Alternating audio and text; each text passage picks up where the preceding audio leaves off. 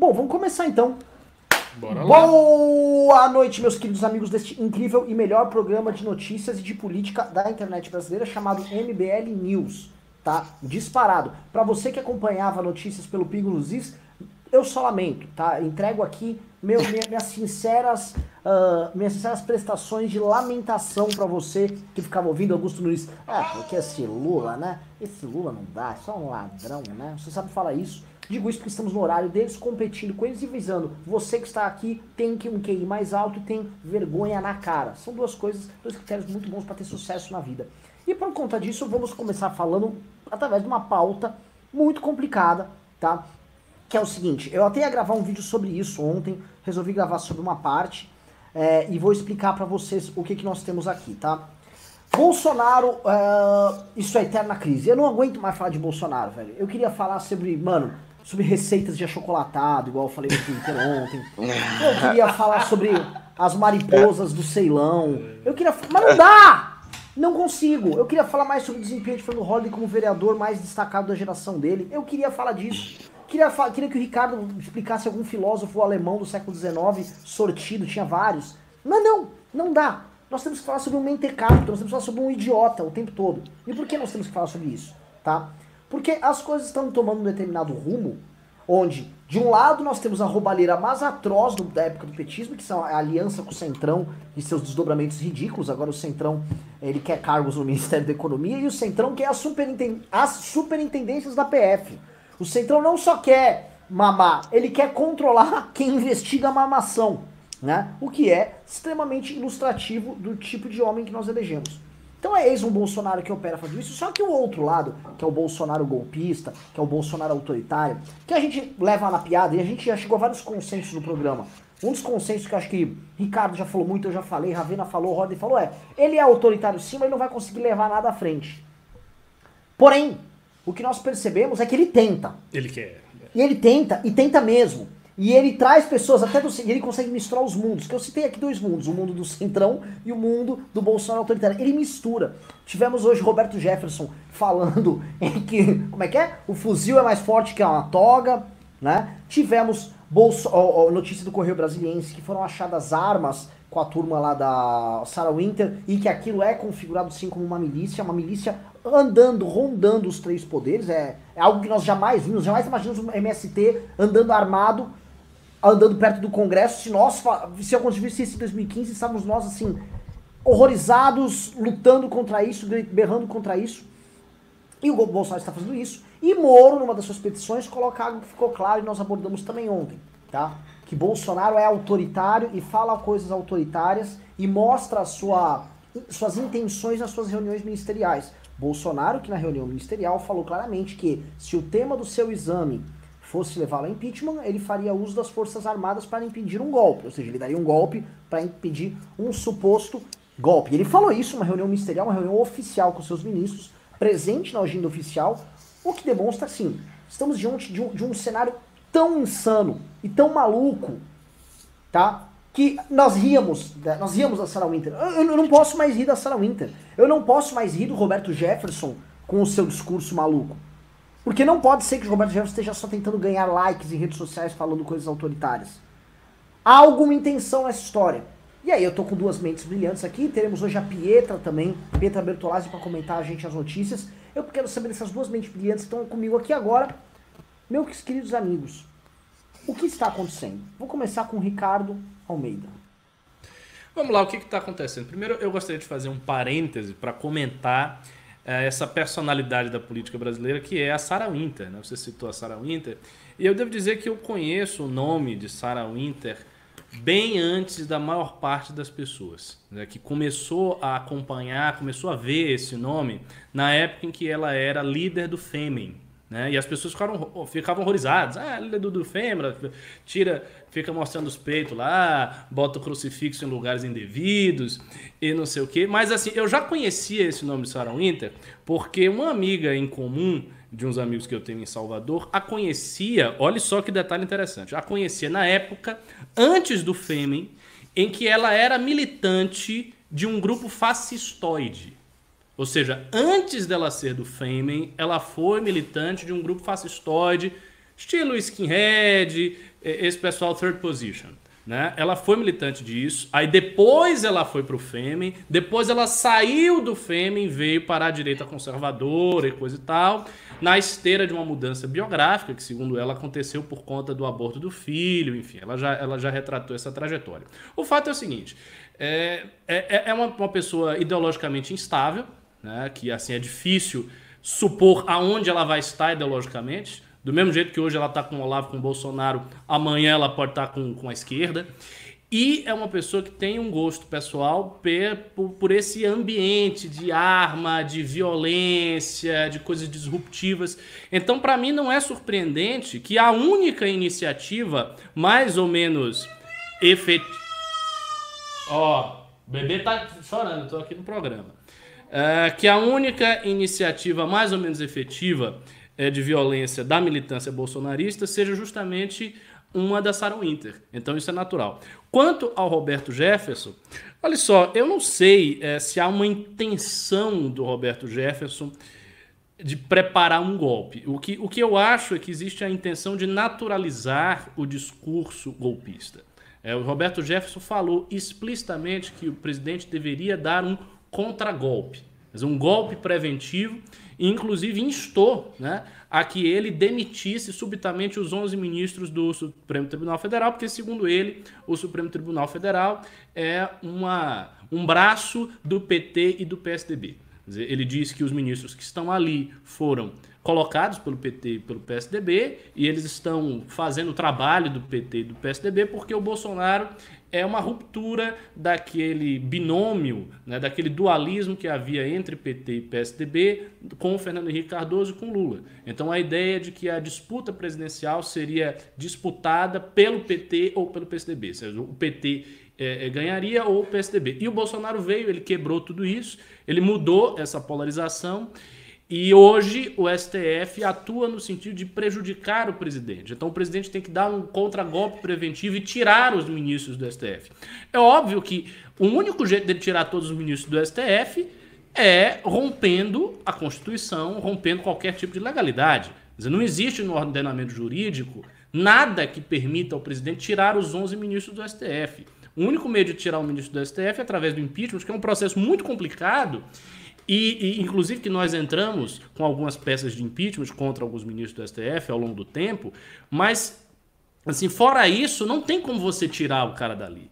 E se ele está dizendo que era para tirar, só pode ser através de algum tipo de golpe. Então, assim, é um discurso de naturalização do, autor, do autoritarismo, é um discurso que vai no sentido convergente daquilo que o Moro falou hoje, né? não sei se foi hoje ou foi ontem, mas ele falou a respeito de declarações de tom autoritário e a, a, gente vê que essa crise permanente ela vai continuando, vai continuando, vai continuando.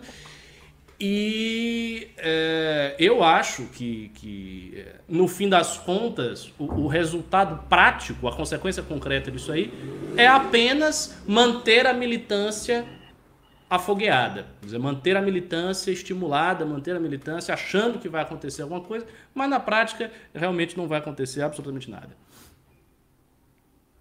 Fernando Holly Bobs. Ricardo, é... Ricardo, Ricardo está seguro das nossas instituições. Vejo o Ricardo tranquilo. Eu tô, eu tô, sinceramente, eu estou bem tranquilo. Eu não acho tá que Você acha que Sarah Winter não dará seu golpe? Que nada! Agora sim, ela pode fazer alguma coisa violenta. Isso pode, pode acontecer. Por exemplo, vou, vou dar um exemplo de coisas possíveis. Né? Ela ter lá uma reunião dos 300 de Bolsonaro ou qualquer coisa do tipo. Vinha a polícia, haver um confronto, alguém sacar uma arma lá no meio da confusão, dar um tiro em alguém. Dizer, co coisas desse tipo, entendeu? Dizer, acidentes, né, situações, ou, ou vir uma militância agressiva do lado da esquerda, ter uma confusão, ter uma porrada, alguém jogar uma bomba. Co coisas desse tipo podem acontecer. Mas daí achar que um grupo é, de mal encarados, que ficam botando a máquina, que, que, que, fica assim, com a cara feia, com a sarauinta, com a máscara de caveira na cara, que isso aí vai derrubar o Estado brasileiro, que ela vai dar um golpe com isto, não vai, né? Não vai. Mas cria aquele, aquele clima de, de. Como é que eu vou dizer? De camisa negra. Na Itália, né? De camisa marrom, aquela coisa de, de, de pequena milícia política que fica ali para arrumar confusão e tal, como tinha muito na década de 30, na década de 20, e eram milícias muito grandes. Então, assim, se reproduz essa atmosfera que, obviamente, é uma atmosfera danosa para, enfim, para o ambiente político brasileiro. Perfeito. Eu, eu vou comentar um negócio. É, eu fiquei sabendo pelas fontes que eu tenho dentro, inclusive de grupos de WhatsApp, e caras que vão vazando coisa deles para mim. Que o Olavo de Carvalho mandou pra turma dele ali, do Alan dos Panos, a turma toda, ler Lenin. Falou: leiam Lenin, leiam Lenin, tenham uma vanguarda revolucionária, tenham uma vanguarda revolucionária, tenham uma vanguarda revolucionária. E o que acontece? Me parece que eles em Brasília estão tentando construir uma pequena vanguarda para talvez, por exemplo. Ricardo chegou a me ouvir ou não? Tô, tô lhe ouvindo. Caiu então, a imagem, mas tô lhe ah, ouvindo. É, o, eles estão estudando o Lenin, fizeram grupos de estudos sobre os textos do Lenin para basicamente ter uma vanguarda revolucionária deles e essa vanguarda revolucionária uh, conduzir a massa. Quem eu acho uhum. que eles creem que é a massa? Eles acham que a massa para eles são os caminhoneiros, por exemplo, que eles estão tentando insuflar ações com os caminhoneiros, tá insuflar rebeliões nos diferentes estados e talvez ter ali né, a, essa massa ali de enfim, pequena, pequena vanguarda deles para tocar no momento certo e para direcionar essa massa para uma revolução bolsonarista. Obviamente, tudo soa muito ridículo para nós. Eu sei que se nós chegarmos no momento onde os caminhoneiros ou eventuais desordeiros setoriais realmente grandes, que pararam o Brasil já, os caminhoneiros deram um trabalhão em 2018, se eles toparem ser conduzidos por esse grupo, aí teremos um problema sim. É verdade. Entendeu? E, e, o bolsonarismo conduz, o discurso do Bolsonaro conduz a revolta de setores da sociedade e a vanguarda fica lá falando, olha, é para fazer o enfrentamento, é para ir para cima, estamos armados sim, queremos derrubar o sistema, Raul! Mas você sabe quem é o, quem que o Olavo gostaria que fosse a grande vanguarda revolucionária Lenin-olavística dele, né? O MBL. Sim, sim. Sempre foi. Mas é, na época das manifestações de 2015 2016, a grande tese dele era essa não, tem que se organizar a massa do jeito que Lenin fez. Inclusive, ele fazia essa comparação recorrentemente. Ele dizia: olha, se Lenin tivesse 2 milhões de pessoas na rua, não teria acontecido o que aconteceu.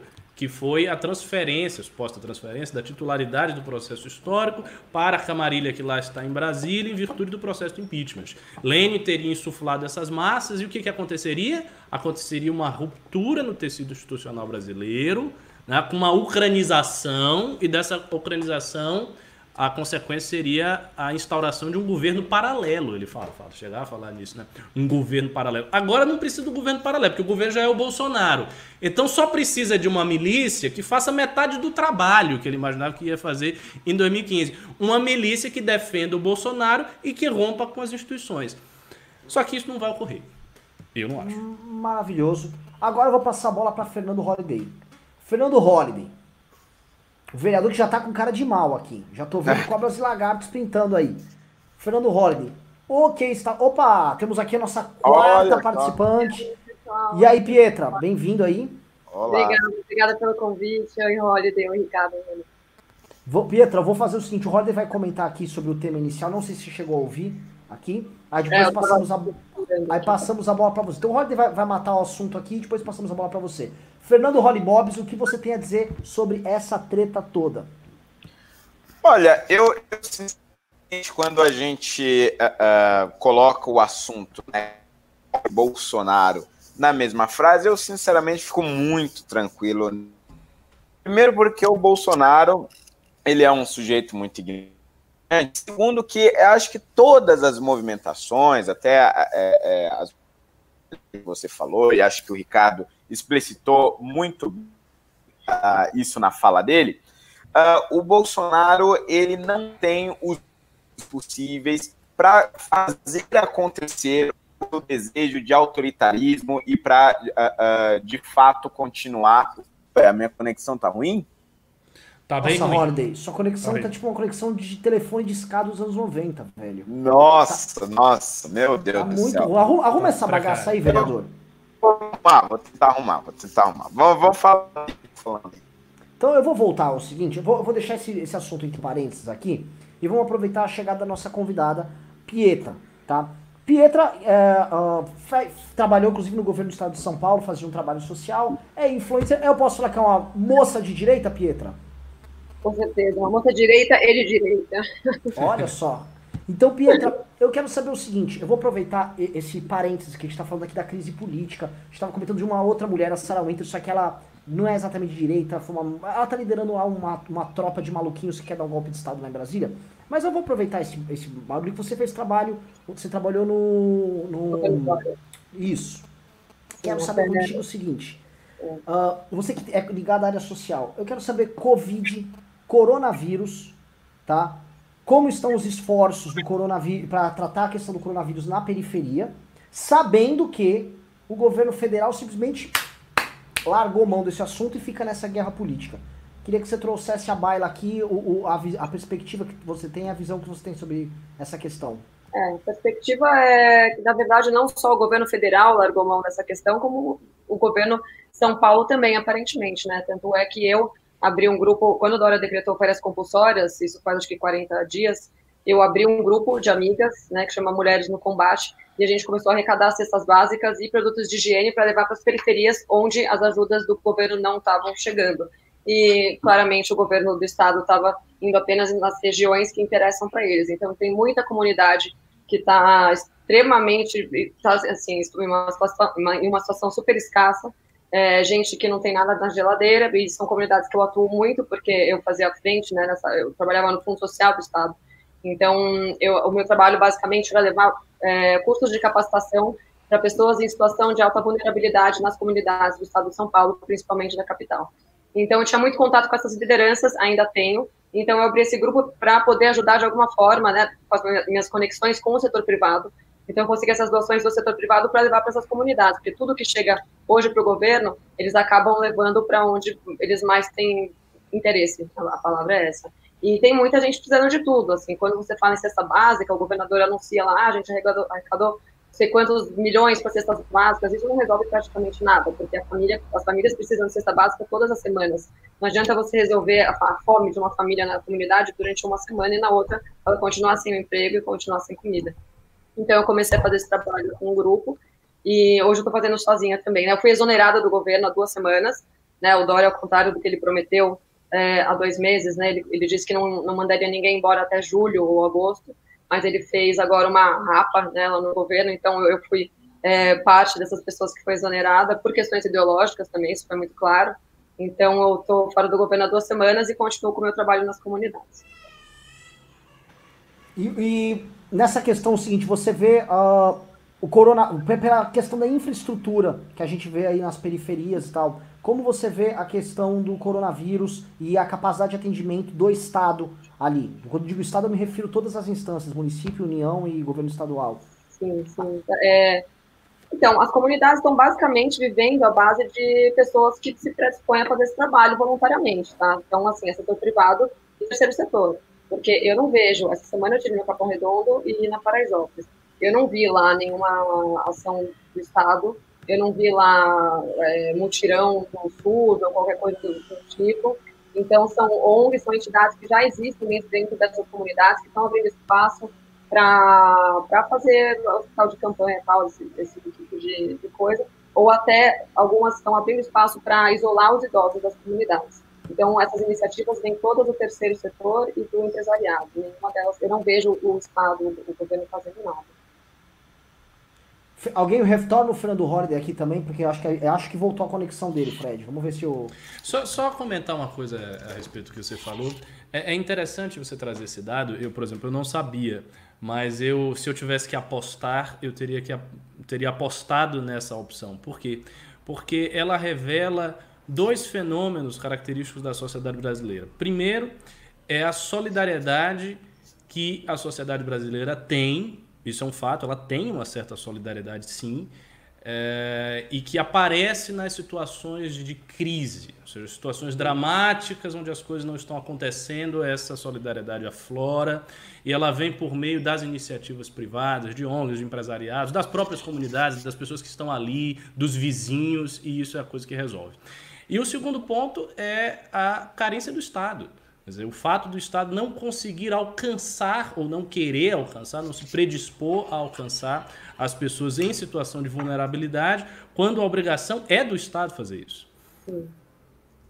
Sim, sem dúvida. Não, é, eu sei que para Paraisópolis, aqui em São Paulo, é, o Dória doou um milhão de reais para uma liderança. Só que em uma comunidade você tem pelo menos umas três lideranças, dependendo Sim. do tamanho. Então você né, tá ajudando uma pequena parte dentro dessa comunidade. Então é, é, existe uma falta muito grande de gestão é, nesse, nesse setor aí do governo.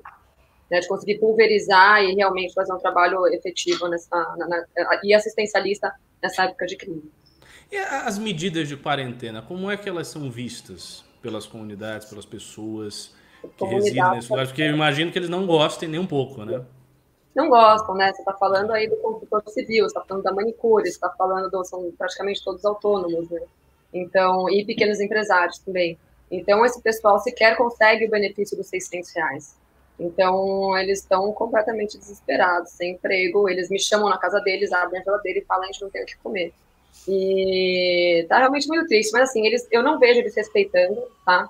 É, até porque os casos em comunidades não estão sendo muito divulgados, não sei se por algum motivo específico, mas, ou se porque realmente não existem muitos casos nas comunidades. Mas o fato é que não existem muitos casos lá, é, até onde eu vi, e, e então eles estão desesperados, querem trabalhar, eles veem que as pessoas não estão morrendo, como eles acham que, como mostram nos jornais que estão morrendo, e eles querem trabalhar, eles querem ganhar o dinheiro, porque é, é o trabalho daquela semana que ele, né, cada semana depende o, o dele depende daquele trabalho. Então é, é tá bem complicado, mas você vê ao mesmo tempo o pessoal fazendo churrasquinho na laje, você vê um ou outro ainda abrindo uma academiazinha aqui, um mercadinho ali. Mercadinho pode, né? Tô falei besteira. Mas hum. não não está sendo respeitado, claramente, nas comunidades. Você só vê um grande desespero. Fernando Holliday, aproveitando o seu retorno, quero que você faça finalmente sua introdução aí. Perfeito, perfeito. É, agora, ó, agora ó, melhorou? Melhorou? Porra. Ótimo, ótimo. É, bom, eu estava dizendo que eu, eu acredito que o Bolsonaro ele é muito ignorante né, para ir adiante com qualquer uh, tentativa de golpe, mas de fato existe no entorno dele um desejo muito grande uh, pelo autoritarismo, né, a ideia de que ele só conseguiria resolver o problema realmente uh, do país, né? Ah, o Centrão, o Judiciário, o STF, etc., uh, se ele tivesse todo o poder nas mãos. Mas eu acho que isso, uh, não que não seja prejudicial, não que a gente deve ignorar, mas eu acho que não é mais perigoso do que a, a falta de reação tanto dos representantes do legislativo, mas principalmente nesse caso do judiciário.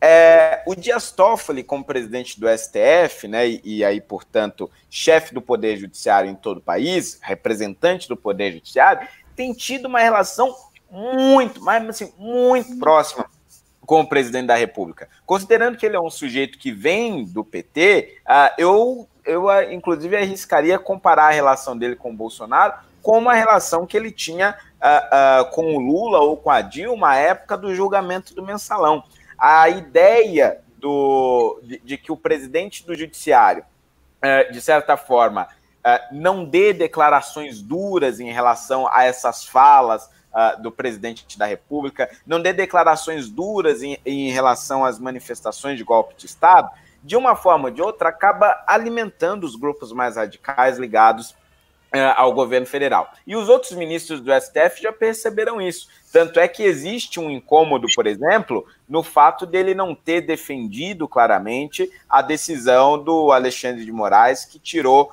a, a nomeação do Ramagem para a diretoria da PF. Ou ainda a hipótese do Toffoli ter recebido Bolsonaro com um grupo de, de, empresários após ter marchado de forma ridícula do Planalto até o STF e para falar com o Toffoli sem ter marcado com antecedência quer dizer, uma informalidade absurda, né? E o Toffoli foi lá e recebeu e tudo mais, uh, uh, e não dá demonstrações de que sente incômodo com essa falta de respeito, com essa falta de consciência que o Bolsonaro uh, tem em relação ao seu cargo, a liturgia da presidência da República. E de outro lado, a gente tem o Rodrigo Maia, de maneira uh, uh, completamente uh, quase que acéfala, mandando somente notas de repúdio aqui e acolá, mas sem tomar nenhuma ação efetiva em relação aos possíveis crimes do presidente. Não abriu sequer uma CPI. Eu até entendo você não abrir o processo de impeachment, mas se não abrir nem a CPI para investigar, significa mesmo que o legislativo está imóvel diante dessa escalada de discurso, não de prática, mas uma escalada de discurso autoritário do bolsonarismo. Então, acho que sim, existe esse desejo, mas ele é realmente muito ignorante para levar esse desejo à frente. Então, o que acaba preocupando mesmo é, é, é digamos, essa tolerância excessiva do judiciário vindo pelo STF e do legislativo vindo principalmente pelo Rodrigo Maia. Essa seria a minha introdução. Posso fazer agora um parênteses? Eu vou, eu vou arredondar a bola aqui. Arredonda e a aí bola. Eu vou, e aí eu vou distribuir para vocês três, tá? Como aqui um, um grande bate-papo que eu quero, eu quero trazer informações que eu tive de Brasília. Hoje eu tirei meu dia para algumas coisas. Eu queimei minha mão cozinhando novamente, mas assim, estou um cozinheiro absurdo, absurdo. Assim, tá incrível. Assim, qualidade técnica absurda e tô reduzindo o tempo, o tempo. Tô cozinhando, cozinhando melhor em menos tempo.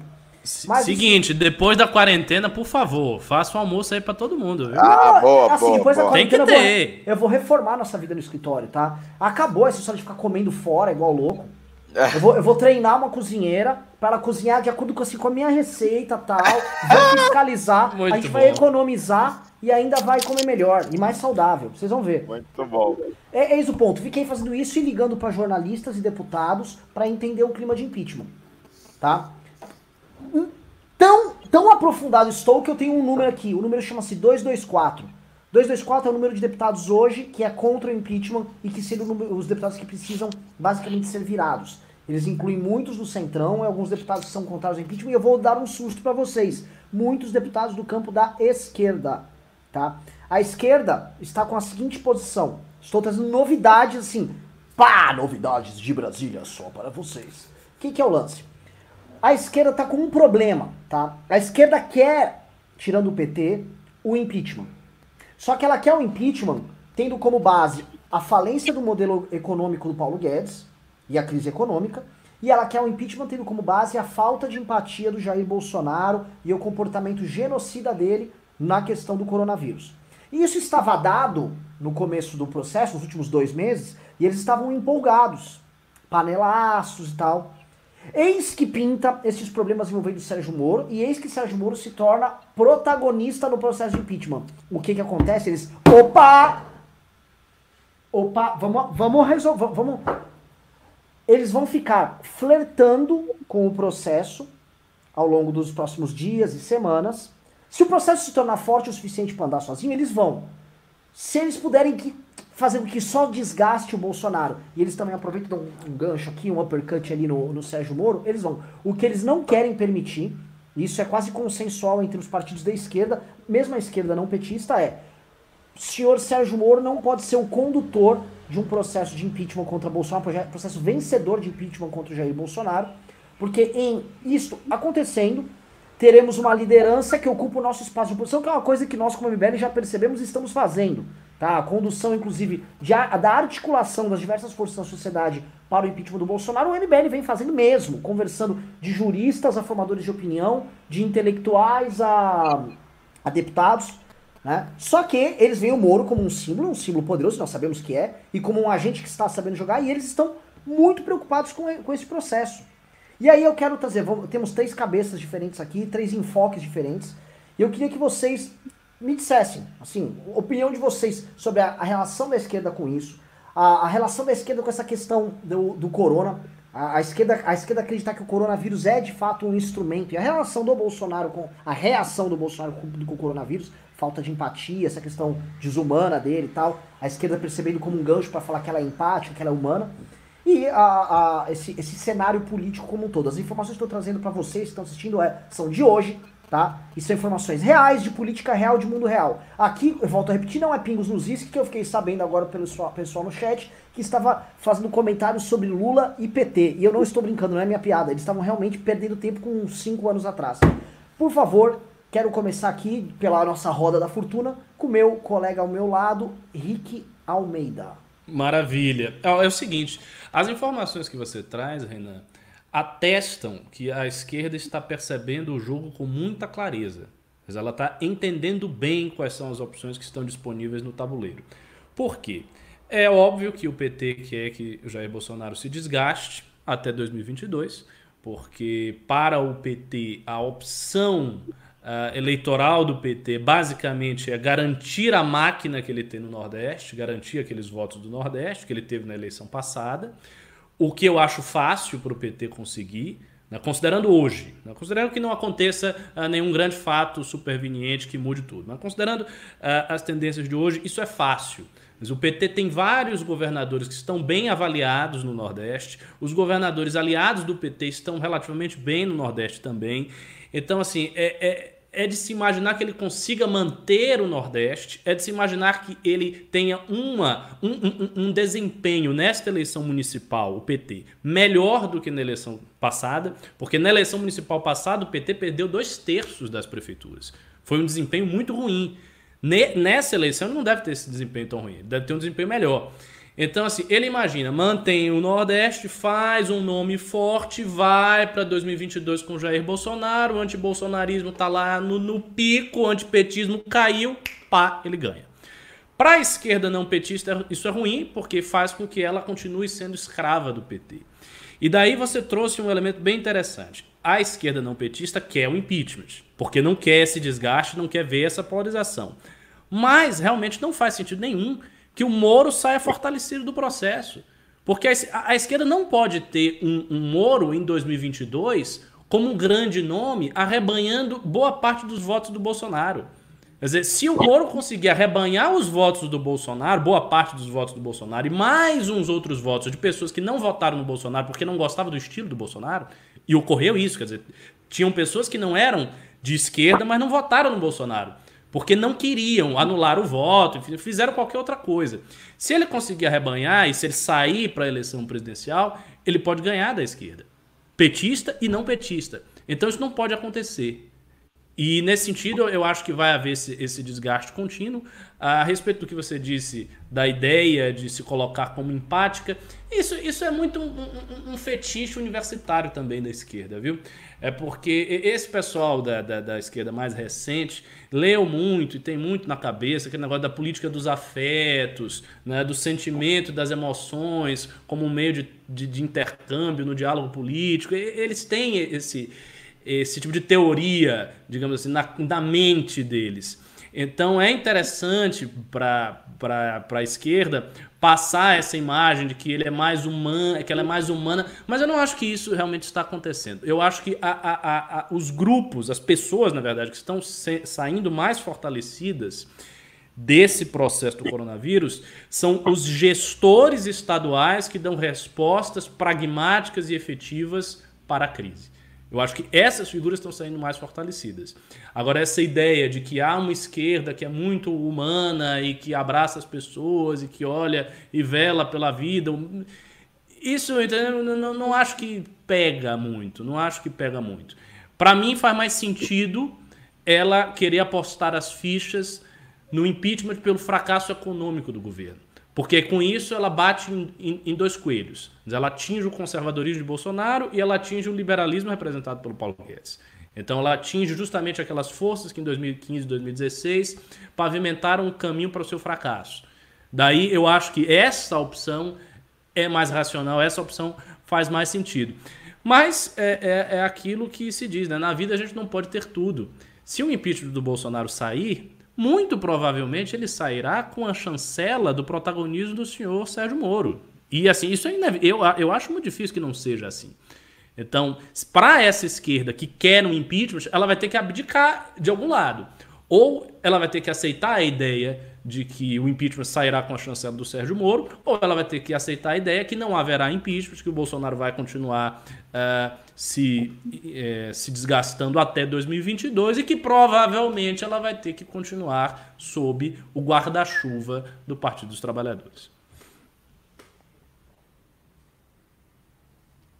Fernando Holly Bobs, pelo, seguindo o relógio aqui, quer dizer, assim, okay. é você. É, o, é, né, eu fico impressionado, sabe? Eu fico impressionado com a capacidade da esquerda uh, de esquecer o passado e de entrar em contradição. Ou, ou, ou, na verdade, é a pura hipocrisia, né? Porque tudo, tudo o que a esquerda está utilizando agora uh, contra o Bolsonaro foi feito em grande escala pelo PT. Hipócritas. Não se manifestaram quando a, a, a presidente Dilma era pressionada pelo chefe de quadrilha, o senhor Luiz Inácio Lula da Silva, para tirar o Zé Cardoso, o José Eduardo Cardoso, do Ministério da Justiça. A Polícia Federal chegou em outubro de 2014 na porta do Fábio, o, o, o filho do Lula. Meses depois, ali por volta de, de fevereiro de 2015, mais ou menos, começou a pressão do PT, da, do PT, o partido, né, para cima da Dilma, para que ela tirasse o ministro da Justiça. E ela foi realmente obrigada a tirar. Ele teve que sair do Ministério da Justiça porque ele não estava intervindo do modo como Lula queria.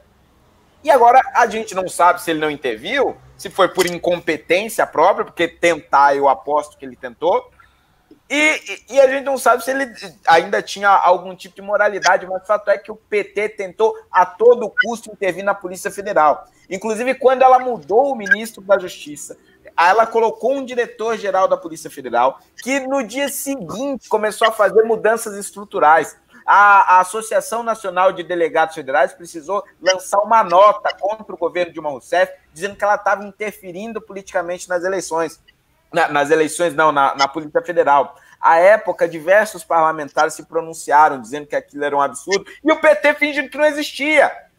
E a esquerda, que hoje aponta o dedo sujo para esse governo, não falou nada. Ficou quietinha. Achava que era normal. Ah, não. É um papel que cabe ao presidente da República. Hipócritas de uma figa. Não fizeram nada quando a Dilma fez e cometeu os mesmos crimes e em escala até maior do que o Bolsonaro cometeu agora. E agora querem pagar como paladinos da moralidade. Tenha santa paciência. Tenha. Vão lavar louça, vão lavar uma louça, tá? Né, nessa quarentena. Tenha santa paciência. Eu não lavei. É possível, não, é, não é possível que a imprensa é, é, é, leve a sério esse tipo de coisa. E o pior, eles correm o risco é, é, de se tornarem protagonistas agora nesse processo de crise do Bolsonaro. Porque eles também identificaram um outro problema. Né? além de ter que lidar com a própria hipocrisia, de agir uh, de maneira diferente conforme o governo, conforme o vento leva, eles têm um outro problema que é o seguinte: eles fizeram até agora há pouco uma oposição frouxa, uma oposição incompetente uma oposição que demonstrou diversas vezes no plenário, tanto da Câmara dos Deputados quanto do Senado, que não sabia como funcionava o regimento. Tão idiotas quanto os tontos do PSL, que ficavam pedindo lá a, a, a, a questão de ordem sem embasamento técnico. Quer dizer, a oposição é ruim, ela demorou para tomar as devidas ações judiciais, denunciou uh, muito tarde diversos uh, uh, problemas do governo Bolsonaro, e a ponto de que grupos independentes ou grupos de uma direita, digamos, uh, mais esclarecida, como o próprio MBL, acabou tomando mais ações contundentes, pontualmente contra uh, uh, ações do governo, do que essa esquerda. A verdade é que o Brasil tem uma esquerda absolutamente ultrapassada. A esquerda, como nós entendemos aqui, ela é uma esquerda ainda presa no contexto da Guerra Fria do século XX. Muito diferente de uma esquerda Uh, uh, que, claro, eu tenho inúmeras críticas, mas é uma esquerda muito mais moderna e muito mais, digamos, próxima da realidade econômica internacional, como a, a, a, esquerda americana ou ainda a esquerda britânica e boa parte da esquerda europeia. A nossa não, a nossa ela é presa realmente num sistema revolucionário, numa ideia de revolução que nunca vai vir, mas que eles vivem sonhando com isso. E para chegar nesta revolução, eles admitem ignorar os seus próprios equívocos. Eles se permitem uh, não criticar, por exemplo, esquemas de corrupção dentro da própria esquerda, ou se permitem a não reconhecer interferências políticas em órgãos de Estado, como as interferências do governo Dilma na Polícia Federal.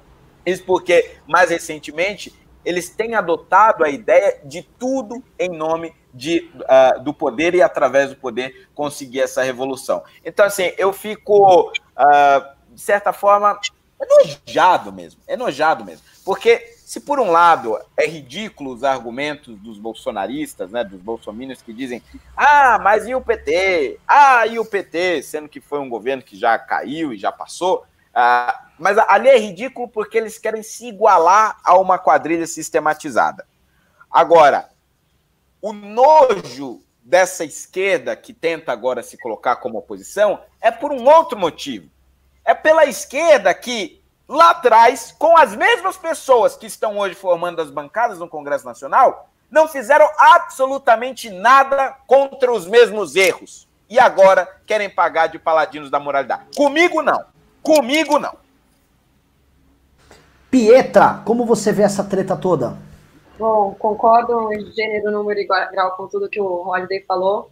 E conforme ele comentou, né, que hoje a, a, esquerda é uma, é uma péssima oposição, porque eles não estão se manifestando, eles estão um pouco apáticos até a situação, é realmente eles não estão precisando né, fazer isso, porque dentro da direita você tem aí uma segregação, você tem os bolsonaristas, os não bolsonaristas, os isentões. Então, é, a treta que você vê na internet hoje é dentro da própria direita, e isso é um prato cheio para a esquerda, né? Eles não estão precisando realmente é, fazer ativismo nenhum, porque eles estão vendo a direita se destruir entre si. E, e, o resultado disso a gente, a gente só vai ver mais para frente se é benéfico ou não, mas cada um tem seu ponto e as coisas acho que depois da, da pandemia vão começar a tomar um norte melhor e a gente vai ver o resultado disso tudo.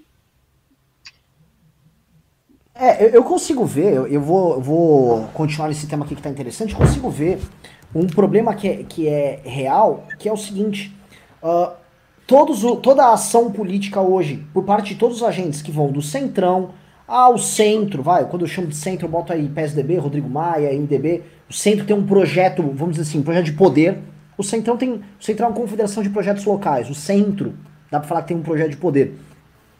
A, a esquerda, e as esquerdas, as diferentes esquerdas, tá todo mundo condicionando tudo aos seus respectivos projetos de poder, sejam os próximos aqui em 2020, sejam os, os para 2022.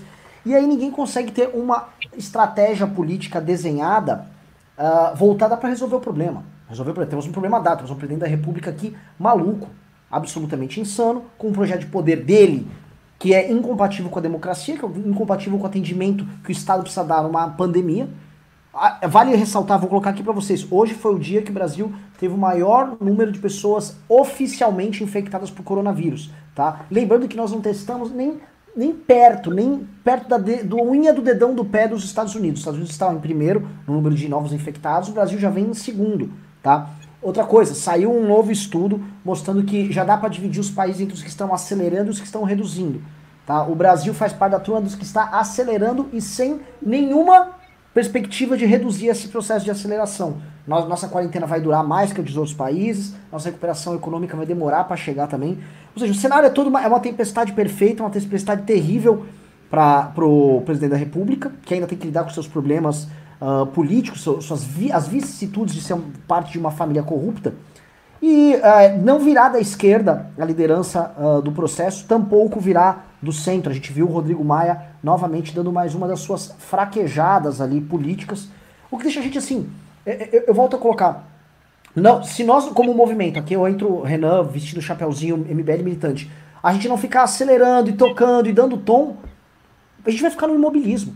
E é um imobilismo muito semelhante ao que nós vimos no primeiro mandato do Lula. Eu acho que, assim, abundam as similaridades entre o primeiro governo Lula e o governo Bolsonaro. Eu gosto de repetir isso, tá? Eu gravei um vídeo falando disso, porque é muito, muito parecido. Quando o Lula entrou, podem pegar, tem editoriais, editorial inclusive da Folha de São Paulo, elogiando o ministeriado técnico do Lula. Tá? O Lula não entregou os cargos no primeiro mandato dele para os diversos partidos, pelo contrário, ele montou o ministeriado dos sonhos da esquerda. Você olha lá, era Dirceu na Casa Civil, todo mundo, assim, eles botaram o dream team deles ali. Era Gilberto Gil, Marina Silva. Os caras montaram assim, olha, isso aqui é o, é o puro creme do que a gente vai colocar ali. Montaram o ministeriado deles, começaram, tiveram os mesmos problemas de governabilidade, lógico que agiam com. agiam melhor junto ao Congresso. Não teve governabilidade, Dirceu saca do bolso a estratégia adotada por eles ali na, na, nos municípios do ABC, que era a compra via mensalinho, no, em Brasília, mensalão.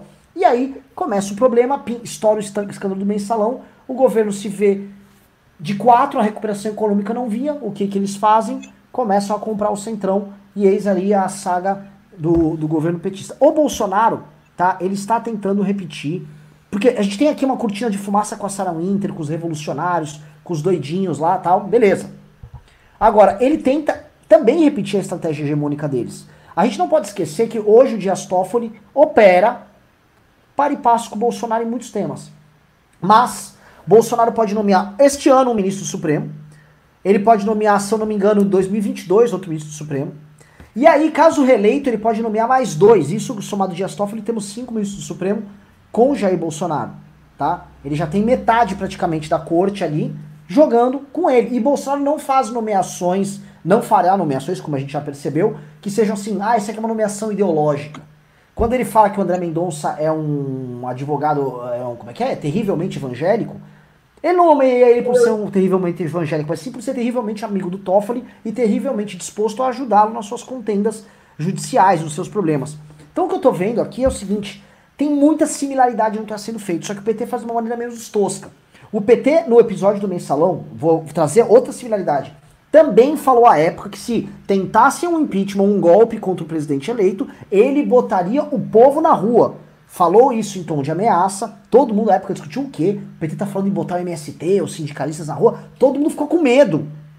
E aí o Fernando Henrique Cardoso, à época, que poderia falar pro PSDB, vamos para cima, vamos pro impeachment, falou: tirem o pé, tirem o pé do Lula aí, vamos deixar esse governo sobreviver e deixa sangrar, que aí nós ganhamos deles na eleição em 2006, tá? Estamos vendo algo similar acontecer. A gente pode ver, por exemplo, a oposição eventualmente falou: tira o pé, deixa o Bolsonaro sangrar, que aí nós temos eleição em 2022. A história está se repetindo de uma forma sepa separada, diferente em, em, em, na forma, mas no conteúdo muito similar. Queria saber se eu estou viajando na maionese aqui né, nessa análise. Passa a bola para vocês. O que vocês acham? Não achei, não. Eu achei essa análise muito boa. Eu acho que você está estabelecendo alguns pontos interessantes aí. É, uma característica que aproxima de cara o PT de Bolsonaro é o fato de que tanto o PT quanto o Bolsonaro têm projetos ideológicos. E, e assim, é muito importante sublinhar isso pelo seguinte: porque quando você tem uma força política que tem um projeto ideológico, ou que subiu graças a um projeto ideológico, com uma expectativa de um projeto ideológico, qual é a, a, a, situação que se configura de imediato? Essa força que está lá no poder precisa, de algum modo, veicular esse projeto. Ela está vinculada ao projeto. E que foi o que aconteceu no primeiro mandato do Lula.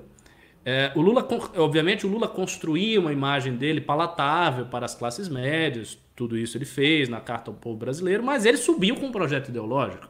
É, assim, a esquerda acreditou naquele projeto e esperava que ele fizesse. Quando você tem um projeto ideológico, não dá para equacionar a política com a manutenção de, um, de uma gerência da administração pública por parte de uma oligarquia que já está lá há muito tempo. Não tem como você reduzir isso, o projeto ideológico a isto. Porque se você reduz a isto, o projeto ideológico se perde. E foi o que aconteceu com o PT. O PT teve que sacrificar isso aí, ele teve que fazer uma série de concessões, ele mudou, né, ele, ele, ele mudou o eixo de, do, do seu apoio para o Nordeste, para a população mais carente, resolveu adotar uma estratégia é, de, de, de, uma estratégia social para se manter. Então, assim, a renda foi elevada, a questão do, do, do desemprego e tudo mais. E aque, aquela expectativa de uma reforma agrária muito forte, é, de uma reconfiguração das relações de classe no Brasil, isso aí foi, foi sendo deixado de lado pelo PT por razões táticas. Não porque ele tivesse escolhido isso, porque, mas porque ele simplesmente não conseguiu fazer aquilo que ele gostaria de fazer. No caso do Bolsonaro, acontece algo semelhante, só que uh, infelizmente para ele, mais, muito mais dramático do que com o PT.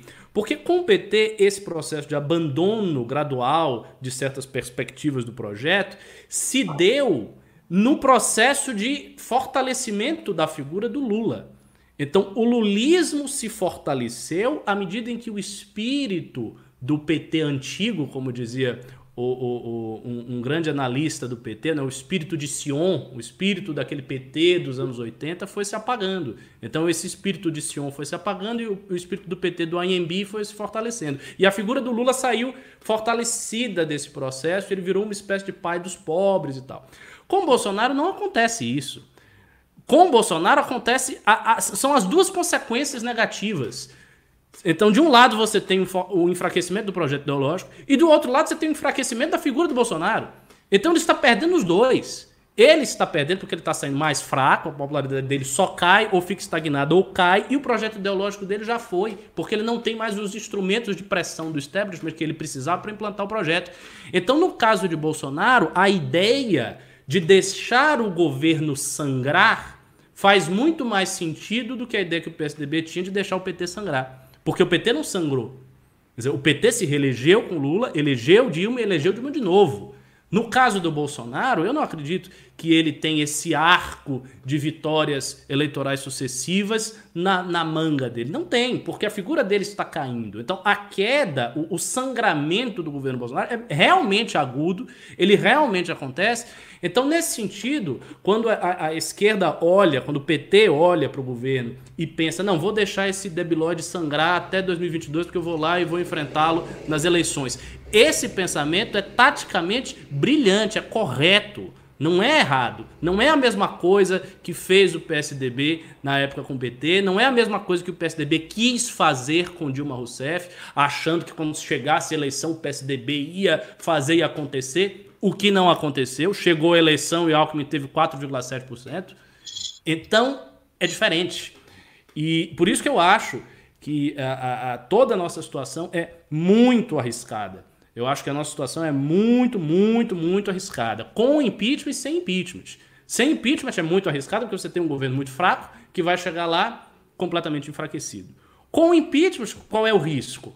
O risco é da guerra civil da direita, que a Petra, aliás, até citou aí, o fato da gente estar tá, né, se batendo e ter várias alas e as alas é, não conseguirem é, entrarem em acordo, porque não há acordo, existe claramente uma divisão anti-bolsonarista e bolsonarista na direita, e aqueles que são moderados, que tentam se esgueirar em cima do muro e dizer, não, eu sou, eu sou bolsonarista, mas não é porque é por causa de Bolsonaro, é por causa de Guedes e não sei o quê, que é, que é uma solução que não funciona. Qual o problema do impeachment? Já há um problema. O problema é transferir esta guerra civil para o âmbito do impeachment. Ou seja, se o Bolsonaro cai, se ele é impeachmentado, a discussão política se tornar por que, que vocês impeachmaram o Bolsonaro?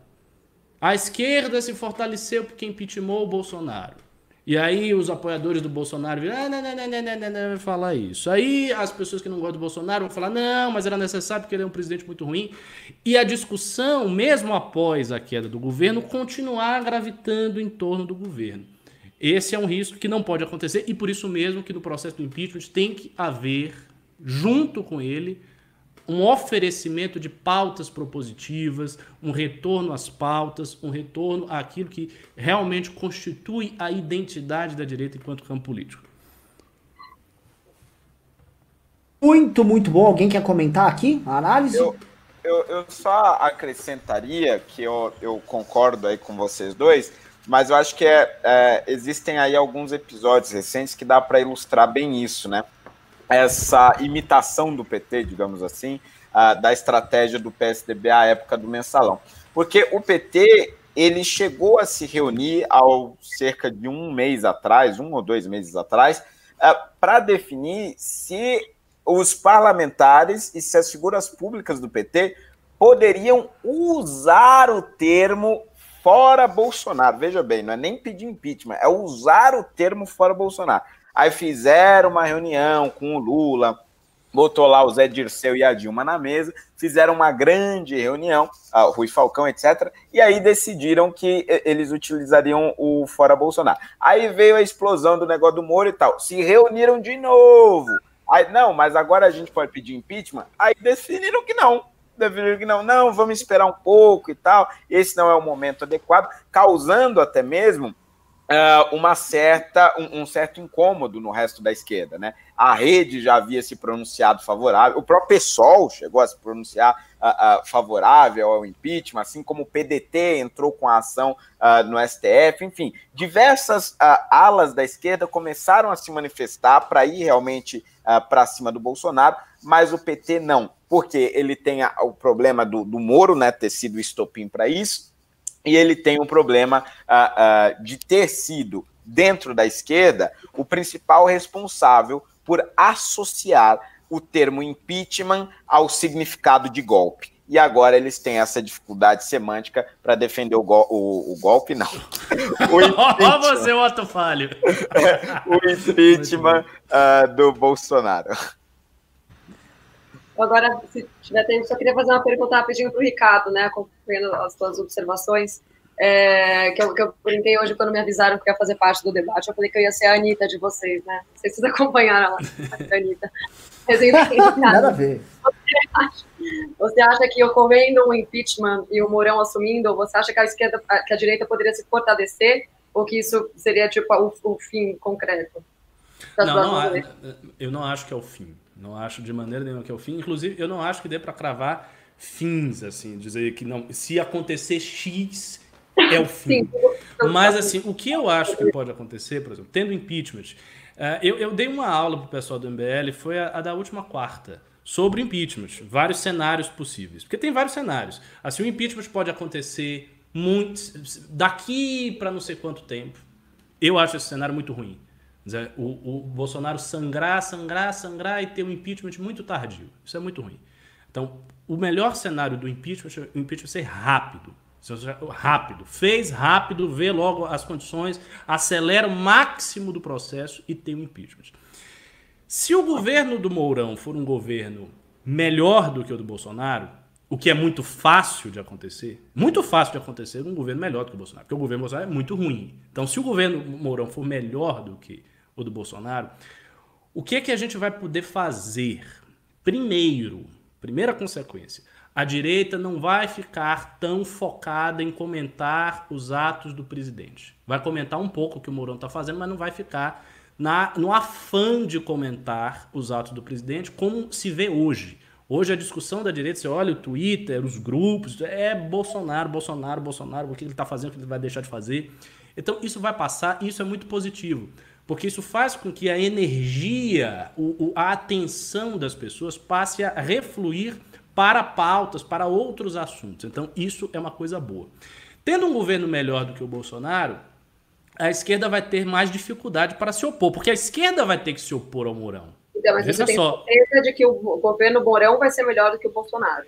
Não, certeza eu não tenho, assim, é, é impossível mas... ter certeza, mas assim, dado que o governo Bolsonaro tem certas contradições muito grandes, por exemplo, o Bolsonaro tenta harmonizar um setor ideológico né, que é o Olavo e os Olavetes, que criam enorme instabilidade no governo. Ele tenta fazer isso. Isso já coloca uma grande dificuldade, uma grande contradição para Bolsonaro, porque ele tem que harmonizar esse setor. Ele não pode dizer, ah, os Olavetes que se fodem, agora eu vou fazer aqui meu governo e acabou. Porque se ele fizer isso, ele perde a militância dele, então não pode. Então ele tem que, ele tem que harmonizar isso aí. O Bolsonaro tem uma família que é problemática. Ele tem dois filhos muito problemáticos. Tem três filhos muito problemáticos. O Eduardo é problemático, o Carlos tem um gabinete do ódio, o Flávio está envolvido com rachadinha. Então ele também tem que articular essa contradição junto com os Olavetes. Ou seja, a situação do Bolsonaro, a, a situação que ele tem nas mãos é, vai ser muito, é muito mais difícil do que a situação que o Mourão tem. O Mourão não vai ter uma família assim e o Mourão não vai ter setor ideológico, porque é um setor que ataca o Mourão, então não vai compor com essas pessoas. Então o que, que significa? Significa que o governo tende, ele tende a ser muito mais tranquilo. E sendo mais tranquilo, ele tende a fazer um governo mais reformista, mais próximo daquela transição republicana e serena que houve na época de Temer. Então, assim, isso é uma expectativa. Obviamente eu não, não, não, né, não tenho certeza, mas eu acho que é isso que vai acontecer. Acontecendo isso, a esquerda será obrigada a fazer oposição ao Morão, porque ela não vai poder dizer, não, é isso aí, Morão, Morão é nós. Ela vai ter que fazer alguma oposição. E ela vai estar numa situação mais difícil do que fazer oposição para Bolsonaro. É muito mais fácil fazer oposição para Bolsonaro do que fazer oposição para o Mourão. É? Então, assim, já tem duas consequências positivas. A primeira consequência é as discussões não vão ficar gravitando em torno do que o presidente está fazendo está deixando de fazer. A segunda consequência, a oposição da esquerda vai ter que aparecer e ela vai ser mais difícil porque ela vai ser circunstanciada ao fato de que não é mais Bolsonaro quem está na presidência. Agora, tem a terceira consequência, que esta sim é negativa, que é a transferência da guerra civil da direita para o impeachment, sobretudo se, após o impeachment de Bolsonaro, em 2022, a esquerda ganhar. Porque se em 2022 a esquerda ganhar, este resultado eleitoral será creditado ao fato do impeachment de Bolsonaro, ainda que não seja, mas será. Porque ele não vai, o Bolsonaro não vai ser impeachmentado e no dia seguinte ele não vai ter apoiador nenhum. E a militância dele toda se esborou. Não, ele vai ter os apoiadores, ele vai ter as pessoas que estão com ele, vai ter gente que é autoconsciente na direita que está com ele. Essas pessoas serão vocais, elas vão falar, elas vão dizer que foi golpe, que o presidente foi golpeado, etc, etc, etc. Então as pessoas não vão desaparecer. Elas podem até reduzir de tamanho e tal, mas vão continuar lá. Então, se em 2022 a direita não conseguir dar uma resposta eleitoral à altura da situação e colocar um nome de centro-direita, aí essa guerra civil ela volta e ela, é, ela volta sob a forma de discussão a respeito da validade do impeachment. Mas enfim, deixa eu. Para que eu já, já falei demais aqui, pô, já tá até reclamando. Não, tá, tá. Não, não, mas tá, tá muito bom. É o seguinte, Pietro, ó, a galera aqui nos comentários, ficar no teu fãs, já tem os garotos, é, Pietro é gata, não sei o que, já tem seu gado aqui. não, e olha, que não é o gado, prestem atenção, não é o gado que nós costumamos laçar, que é o gado bolsonarista. Já tem um gado pietrista aqui. Antes de eu passar, que eu assim, eu gostei que você virou uma espécie de entrevistador aqui. Então a gente vai fazer o seguinte. Sugestão.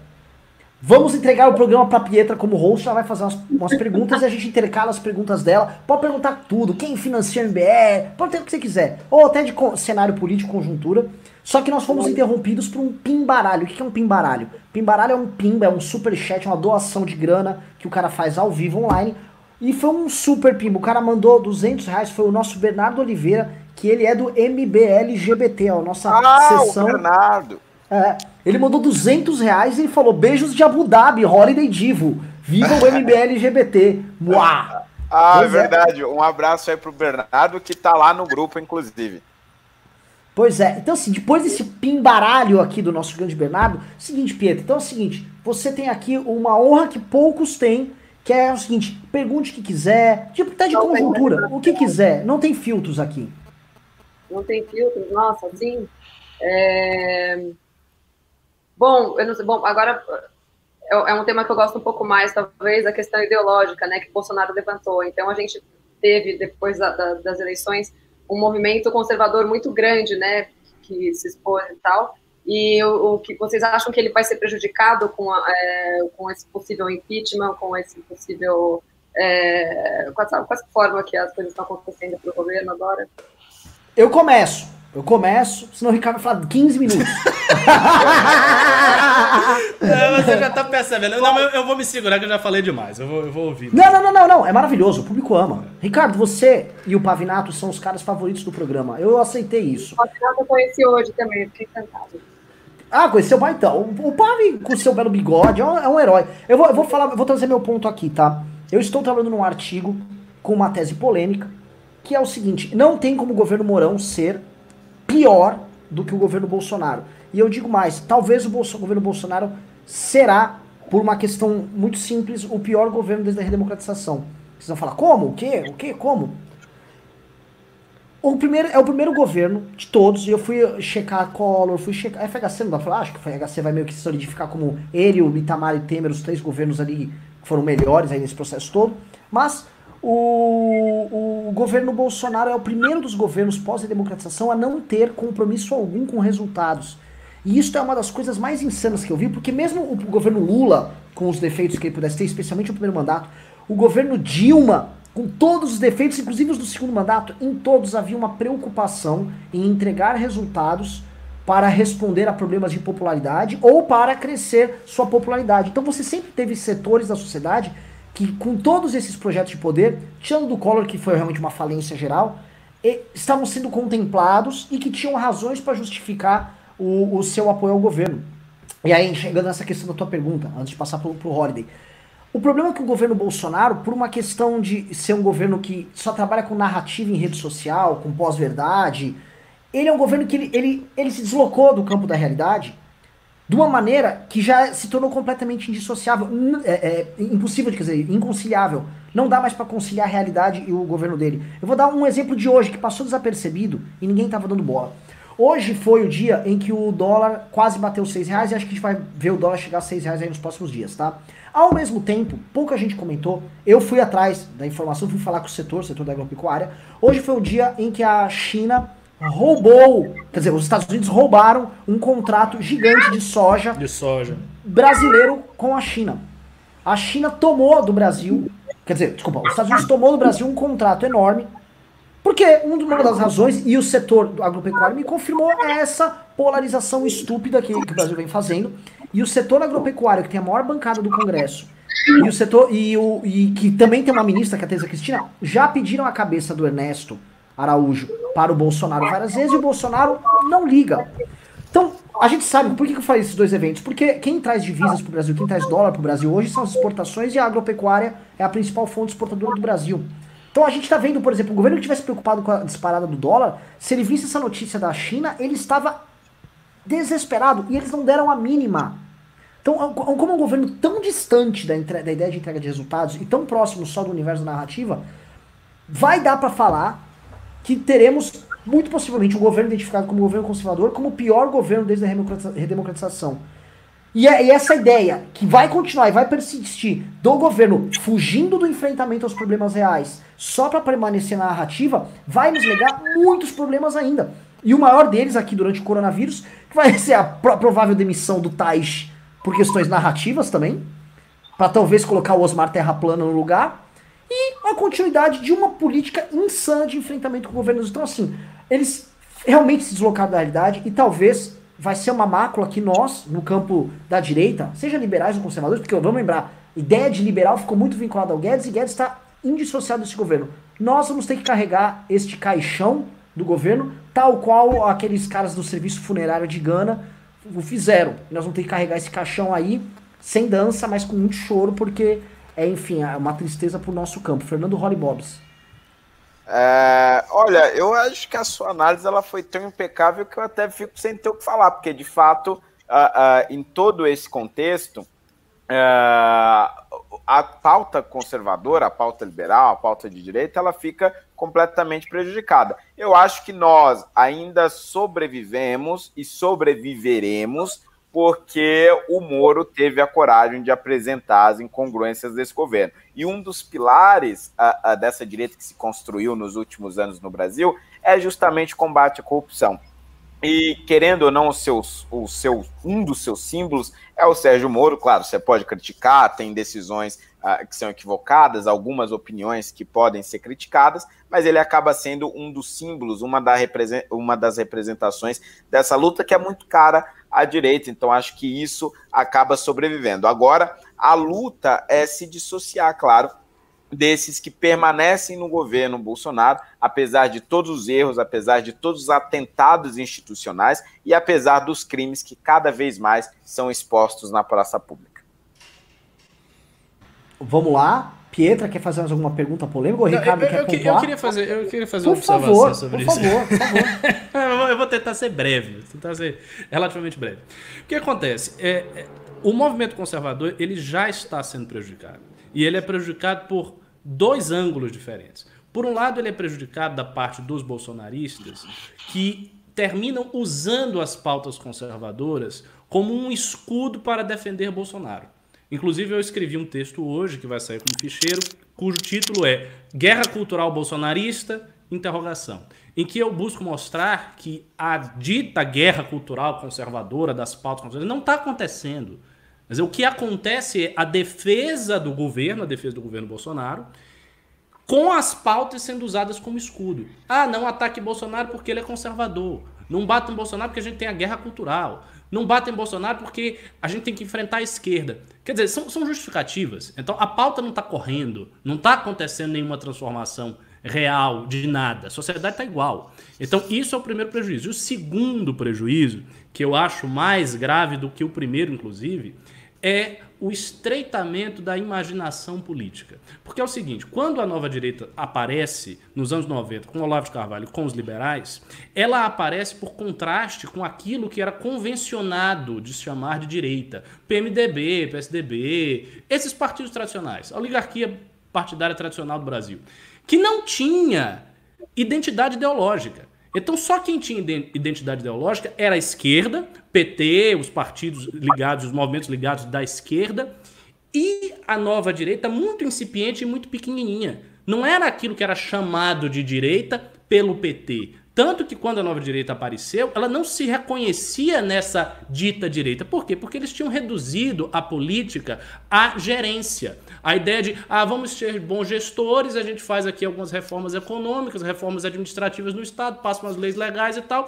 E todo o universo de pautas, de imaginário, de cultura, tá, tudo isso é deixado para é, para a esquerda, até do ponto de vista liberal. Ou seja, nem havia um discurso liberal como hoje tem, que chega nas pessoas, as pessoas têm slogans, tipo, menos é, Marx, mais Mises, eu sou liberal, don't trade on me, o Estado tem que ser reduzido. Esse discurso ideológico, que para mim é político em essência, havia sido deixado. O que havia exclusivamente era a gerência das coisas. Qual é o perigo? O risco é com as pautas conservadoras identificadas com Bolsonaro, a direita começa a abandonar todas as pautas e vai se reduzindo, reduzindo, reduzindo, reduzindo a ideia de chegar no governo e fazer um governo fiscalmente responsável. E isso é a morte da política da direita. É a morte da política da direita. Inclusive, é a morte da direita que está sendo construída hoje, que depende visceralmente do engajamento das pessoas que só pode ser mantido pelo seu imaginário só pode ser mantido por isso. Se isso perdeu, aí caiu tudo, aí tudo vai desaparecer, aí isso aqui que a gente está fazendo vai desaparecer. E aí é a questão de tempo realmente para bagarre total. Pessoal, vamos lá, ó. Temos aqui. Ó, Pietra quer mandar mais alguma pergunta? Respondemos bem a análise, o que, que você achou? Não, muitíssimo bem, vocês responderam a análise.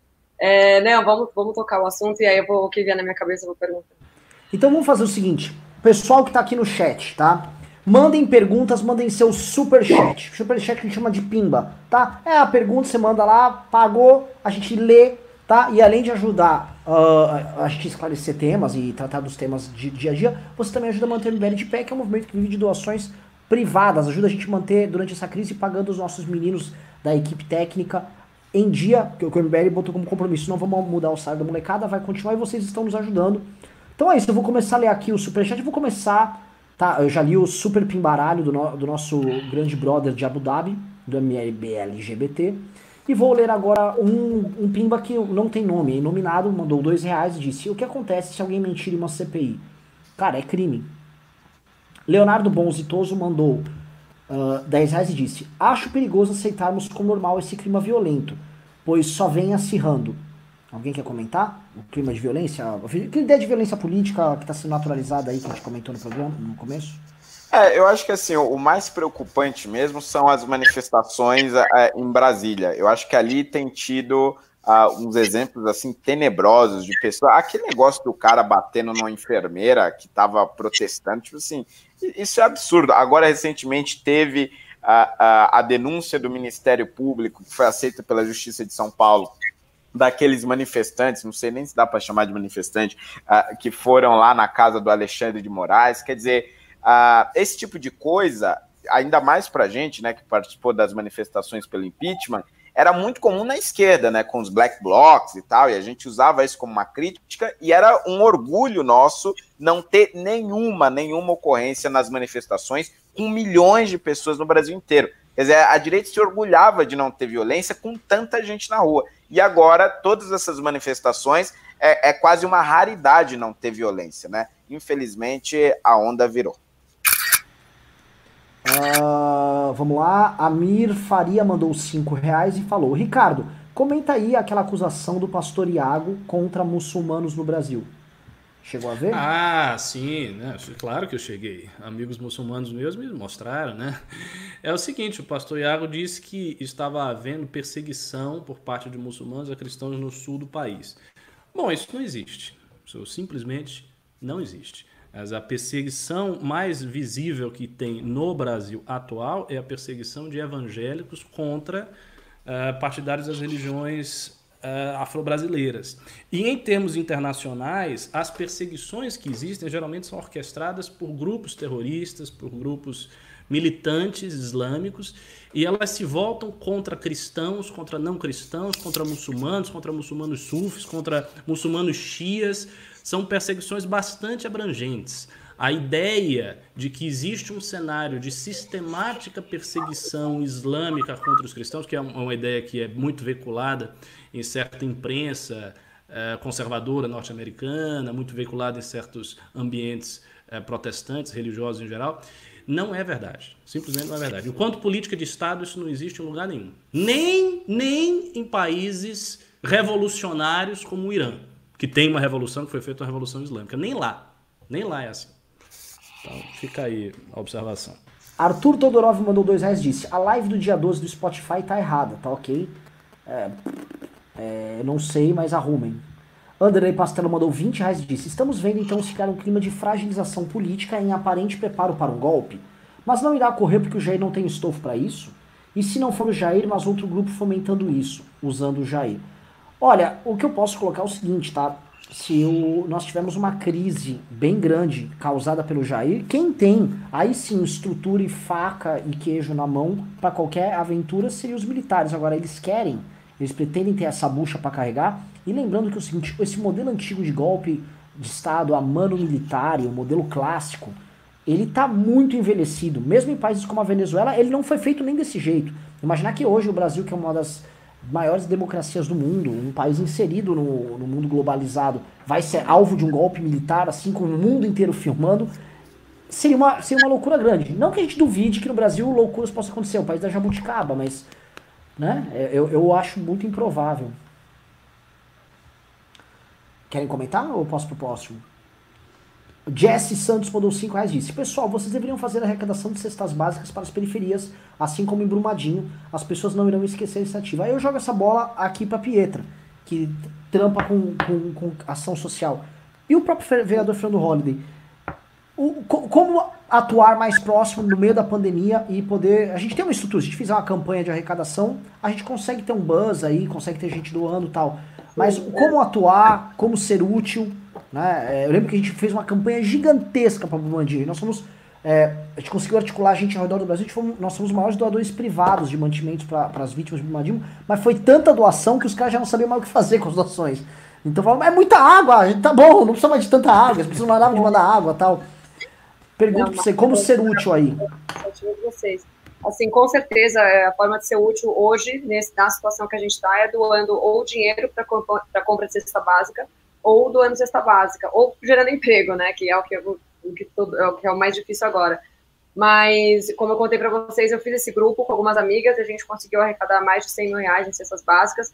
Mas, como eu falei, as pessoas precisam de comida todas as semanas, todas as semanas. Não adianta você chegar lá, doar e ir embora. A questão da logística, eu com esse grupo também, a gente que faz toda, a gente organiza, está é, sendo muito perigoso, porque, inclusive, as facções criminosas estão em estado de desespero. Então, há três semanas eu tive um motorista nosso que foi entregar as cestas básicas do Capão Redondo e foi sequestrado. Então, ele foi sequestrado durante cinco horas, tiraram até a roupa do cara, roubaram o caminhão, as cestas, roubaram tudo. Eu fiquei, tipo, no telefone com os caras vendo o que eu fazia. Falei, pô, sem situação aí, como é que vocês me fazem uma coisa dessa? Mas, então, é, é uma situação realmente de calamidade, porque eles respeitam muito, na, na favela, eles respeitam muito todo mundo que vai fazer ação voluntária, né, ação social. E eu nunca tinha visto nada parecido é, como isso acontecer. Então, até por isso, como eu já tenho entrado nessas comunidades, eu estou me dispondo a fazer essa logística. Então, quem quiser doar, pode entrar em contato comigo. Eu vou passar um número, posso passar um número de telefone, Renan, para divulgar? Então, as pessoas que, que doaram, eu tenho um número aqui só para isso, que é esse aqui, que é o 9, é, 011, tá? É o 94534 8822. Então, pode entrar em contato no WhatsApp desse número que eu respondo. Eu dou o número de cestas básicas para a pessoa que do, quer doar, ou quer doar dinheiro para a vaquinha, e aí eu faço a questão de logística, faço prestação de contas também. Olha propaganda, mas é, enfim, é tudo bem distância. E é isso. Perfeito. Uh, eu tenho mesmo uma bronca nos comentários, membros do MBL falam, o MBL está fazendo isso em várias cidades. Cara, eu sei, inclusive teve em, Porto Alegre, eles doaram um monte de coisa. Em diversos lugares MBL tá todo esse lugar no Espírito Santo também. Só que eu tô falando assim, uma campanha nacional. Cobrar uma espécie de uma campanha nacional. Calma, gente, não estou desmerecendo, pelo amor de Deus. Eu, mas eu gosto muito, tem membros agora do MBL aqui no Instituto MBL News e cobrando, assim tem que ser. Uh, oh, Leo... oh, peraí, deixa eu só fazer a minha propagandinha diária, que eu não fiz ainda hoje. Pessoal, por favor, se inscrevam lá no meu canal youtube.com barra Fernando Holiday MBL, Fernando Holiday MBL, tudo junto, youtube.com barra Fernando MBL, lá você vai ter vídeos exclusivos e muito legal, e amanhã você vai ter um vídeo muito bom, completíssimo, sobre a abolição da escravidão associada ao capitalismo e associada ao marxismo brasileiro, não perca. Uau! Oh, vou assistir Uau. esse aí. Boa. Leonardo Sarri mandou 5 reais e disse: Primeiramente, parabéns a vocês por todo o trabalho que fazem em várias esferas. Tenho minhas críticas, mas apoio vocês a tempo. Continua. Olha, o melhor cara para seguir o MBL é o cara que tem críticas, tá?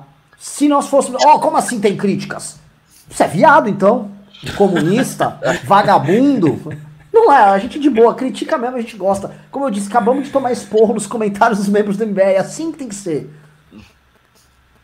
Gustavo Lima mandou 5 reais e falou, hashtag Morão 2020. Eu também gosto, é, eu, eu vou te falar o seguinte, é, é, bom, não posso falar porque a lei eleitoral me proíbe, mas assim, eu tenho alguns nomes para 2020 também.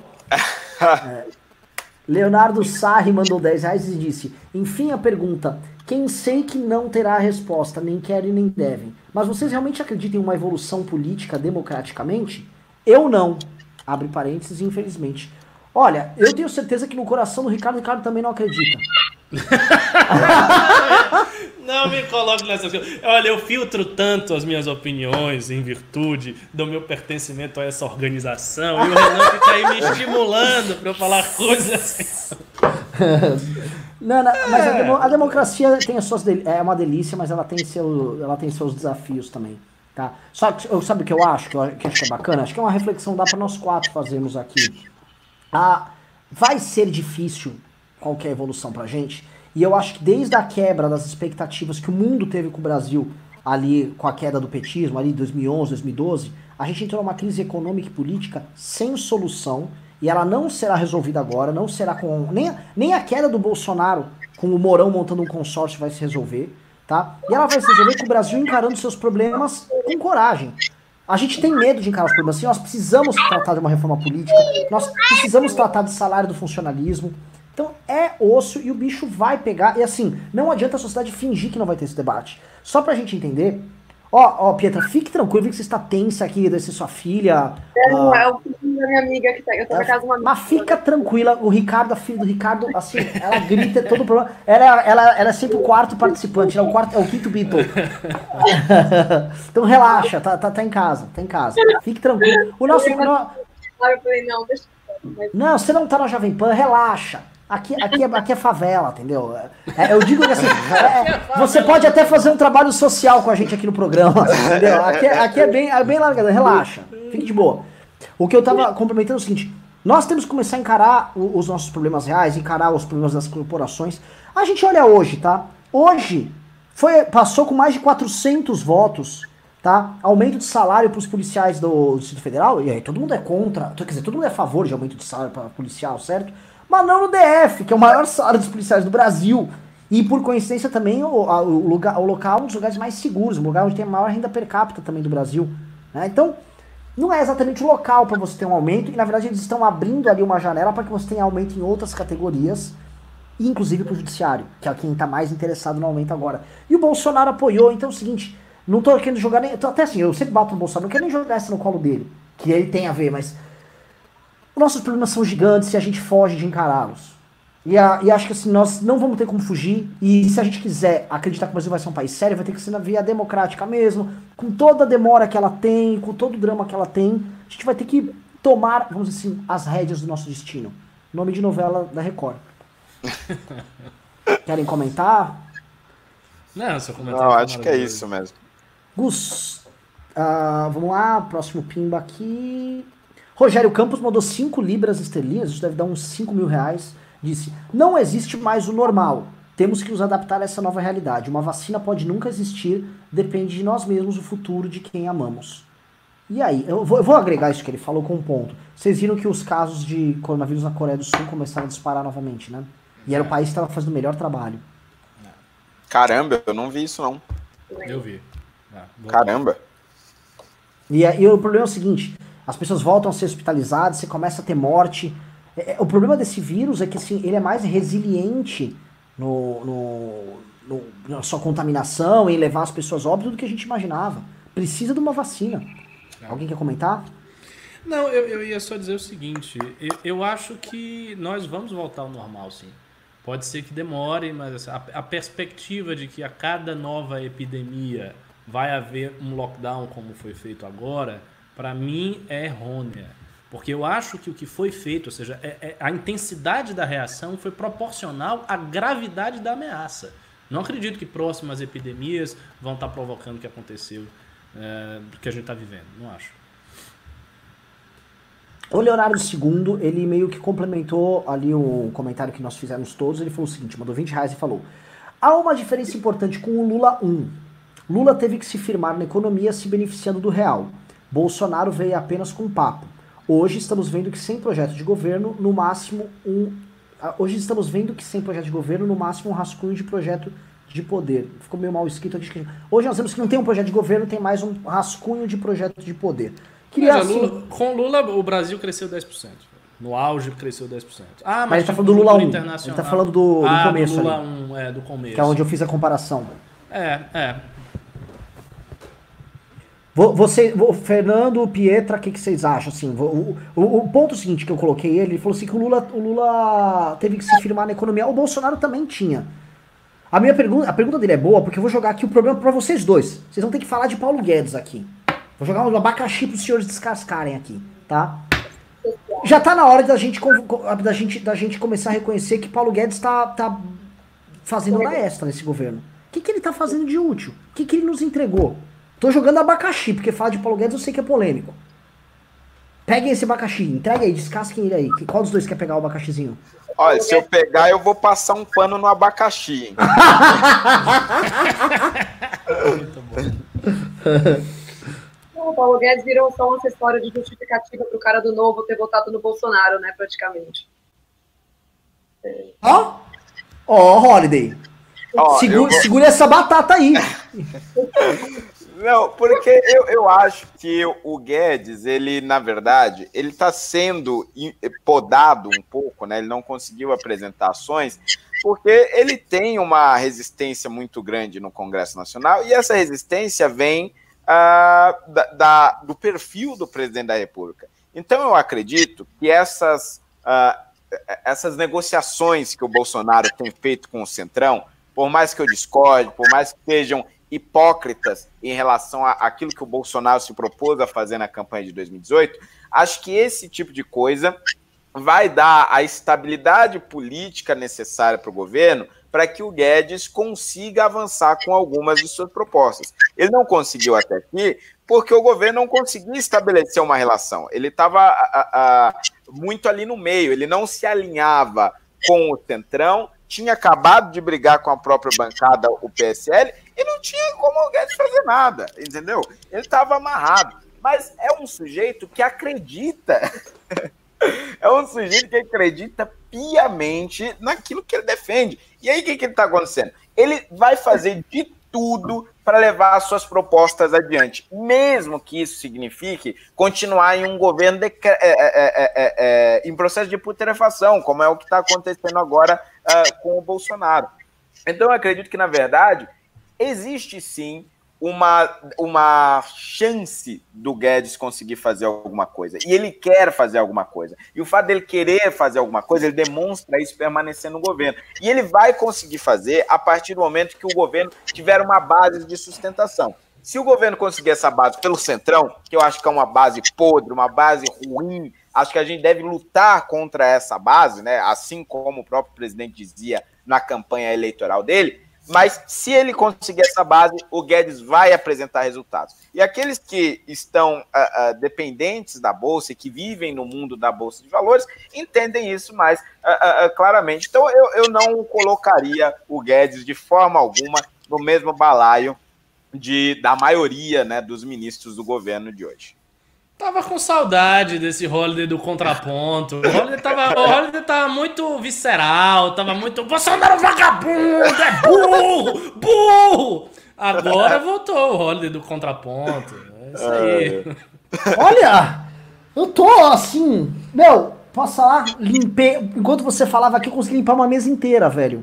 Foi incrível. Foi incrível, incrível. Poder da passação de pano, Holiday. Vou falar. É fabuloso. Olha, o Guedes, eu tava falando aqui, o governo Bolsonaro é o primeiro governo da história que quer se permanecer no poder com a ideia de não entregar resultados. E o, o Paulo Guedes acho que é o grande estandarte disso aqui, né? 1.1 de crescimento do PIB. Um, Fernando Rocha, 1.1. Ah, ele tinha grandes intenções. Quais intenções? O que, que, que, que ele apresentou? Ele não apresentou nada. Ele só fica dando palestra. Olha, recuperação em V. O PIB vai bater, vai subir. Aí você pega, Karl Popper já dizia, a sociedade é aberta de seus inimigos. E olha, você vai se surpreender com a capacidade de reação do Brasil. O Brasil é um país muito resiliente. É só essas conversas, os caras do mercado financeiro. Ah, que delícia! Fala mais! Uh, que delícia! É isso! É isso! Meu, é, Fernando Holiday, ele não tem nada, nada para apresentar, ele não tem nenhum plano para agora. Tá exagerando. Tá não tô, eu juro, eu não tô. Holiday! Ele, ele tão, tanto sem um plano, tanto sem um plano, que é uma entrevista dele, deu um Google aí, seu passador de pano. Deu um Google, tá? Ele deu uma entrevista falando assim: não, o recurso pro programa Pro Brasil virá das nossas privatizações e cortes de gasto. Ele tá falando que vai cortar 200 bilhões do orçamento para ter, ter sobra de caixa para fazer o programa dos militares. O que ele está falando é o seguinte, ó, tem esse projeto dos militares que vai andar e não é o meu projeto, mas ele, ele é fiscalmente responsável. Eu vou fazer uns cortes aqui. Tô vendo, tô vendo, bichão, tô vendo o corte dele aqui, aumento de salário agora para polici policial do DF. Fernando Holiday, não, não, ô, ô Santos, eu sou, eu sou obrigado a, a, te contraditar, porque a equipe econômica tem feito diversos trabalhos, produzido diversos projetos. O que acontece é que a maior parte das medidas que ele tenta a, a, tomar, ou são medidas provisórias que acabam caducando por conta da falta de articulação, ou são projetos de lei que não andam nas comissões por falta de articulação. Quer dizer, o problema não está no Ministério da Economia, o problema está na articulação do governo que é incompetente, e o problema está na base do governo que é absolutamente podre, que é absolutamente fisiológico, que é o Centrão. O Bolsonaro resolveu se associar a quem quer cargo e não a quem acredita numa ideologia de liberdade de mercado. O problema está é nesta relação relação, nessa de sintonia. O problema não é o sujeito que, apesar de todos os problemas e até mesmo apesar dos crimes, se mantém fiel àquilo que ele se propôs e acredita. Ele está fazendo o possível, mas ele não consegue andar. O que, que dá para fazer? É o herói. É o herói. Não é herói, porque ele não, ele não, ele não fez de fato. Ele, ele não conseguiu realizar algo. Mas não é como se ele estivesse de braços cruzados. Isso não é verdade. Não, muito pelo contrário. Tá lá lutando fortemente. Só queria comentar, Rod, eu, eu, eu, anunciar que, pelo que eu estou vendo aqui, Fernando Rod acaba de lançar sua candidatura para vereador pelo Partido Novo, é isso? não, não. Vamos pro próximo Pimba. Dil, uh, Dilma Rousseff mandou dois reais e disse: Pietra, você é linda. Olha nossos pingeiros aqui. A presidente Dilma Rousseff te elogiou pela fama que ela tinha ali, ó. Melhor você, você, você tomar cuidado. É um convite romântico mesmo. É. Ah, ela mandou ainda me liga. Pois é, Pietra. Você, ó. Eu já passei o telefone, é só ela me ligar. pois é. O bom é que ela pode ligar, ela pode mandar o Bessias ainda levar uma carta para você. Olha, olha que legal. Leonardo II mandou 10 reais e falou: A Pietra sente falta de, um de uma representante feminina na política hoje em dia? Uma vez que Bolso apenas usa a feminina como escudo, literalmente, leia-se Beatriz Kisses e Carla Zambelli. Acho que é interessante. É mais ou menos como faz com o Hélio Negão. Tipo, ah, é o meu Negão aqui, pô. Ah, é, Comente aí, PB. É, não, não sinto falta de representante feminina, não. É, bom, para quem não sabe, eu sou uma das pessoas mais antifeministas que vocês vão conhecer, né? Então, é, não acho que a gente tem que segregar por homens e mulheres, né? São pessoas que estão lá me representando ou não. Não tem essa de mulher. Mulher tem menos mulher na política porque mulher se interessa menos por política. É simples assim, não é porque não dão espaço, não dão lugar de fala, isso é grande babaquice. É isso. Eu vou, eu vou, vou, vou. Isso dá um tema bom de discussão. Eu faço um breve, não um contraponto, mas assim, eu acho que é um problema. Esse desinteresse das mulheres por política é um problemão. É um problemão. Porque, cara, eu acho que tem, a, gente tem que a gente tem que ver mais mulheres presentes na representação democrática, até para elas serem 50% da sociedade. Acho que há um desinteresse. A gente vê em outros países uma participação é maior. Eu acho ruim. Não, eu... não, não, lógico. Mas o, o, o é, eu não encaro a política como uma profissão. Eu encaro política como uma atividade representativa. É, é, mas é uma atividade que demanda muita dedicação, muito estudo, muito uma infinidade de coisas, né? E mulheres, naturalmente, biologicamente, não se interessam, sabe? Lá, Deus por quê. E ao mesmo tempo você tem outras profissões, outras, outros segmentos, né? Se você não quer usar a palavra profissão, que são muito mais abrangidos por mulheres. Então, é uma questão simplesmente, meramente, é, você vai falar, ah, cultural, é, é o patriarcado. Não, é. Putz, mas não sei, mas tem um motivo para isso, entendeu?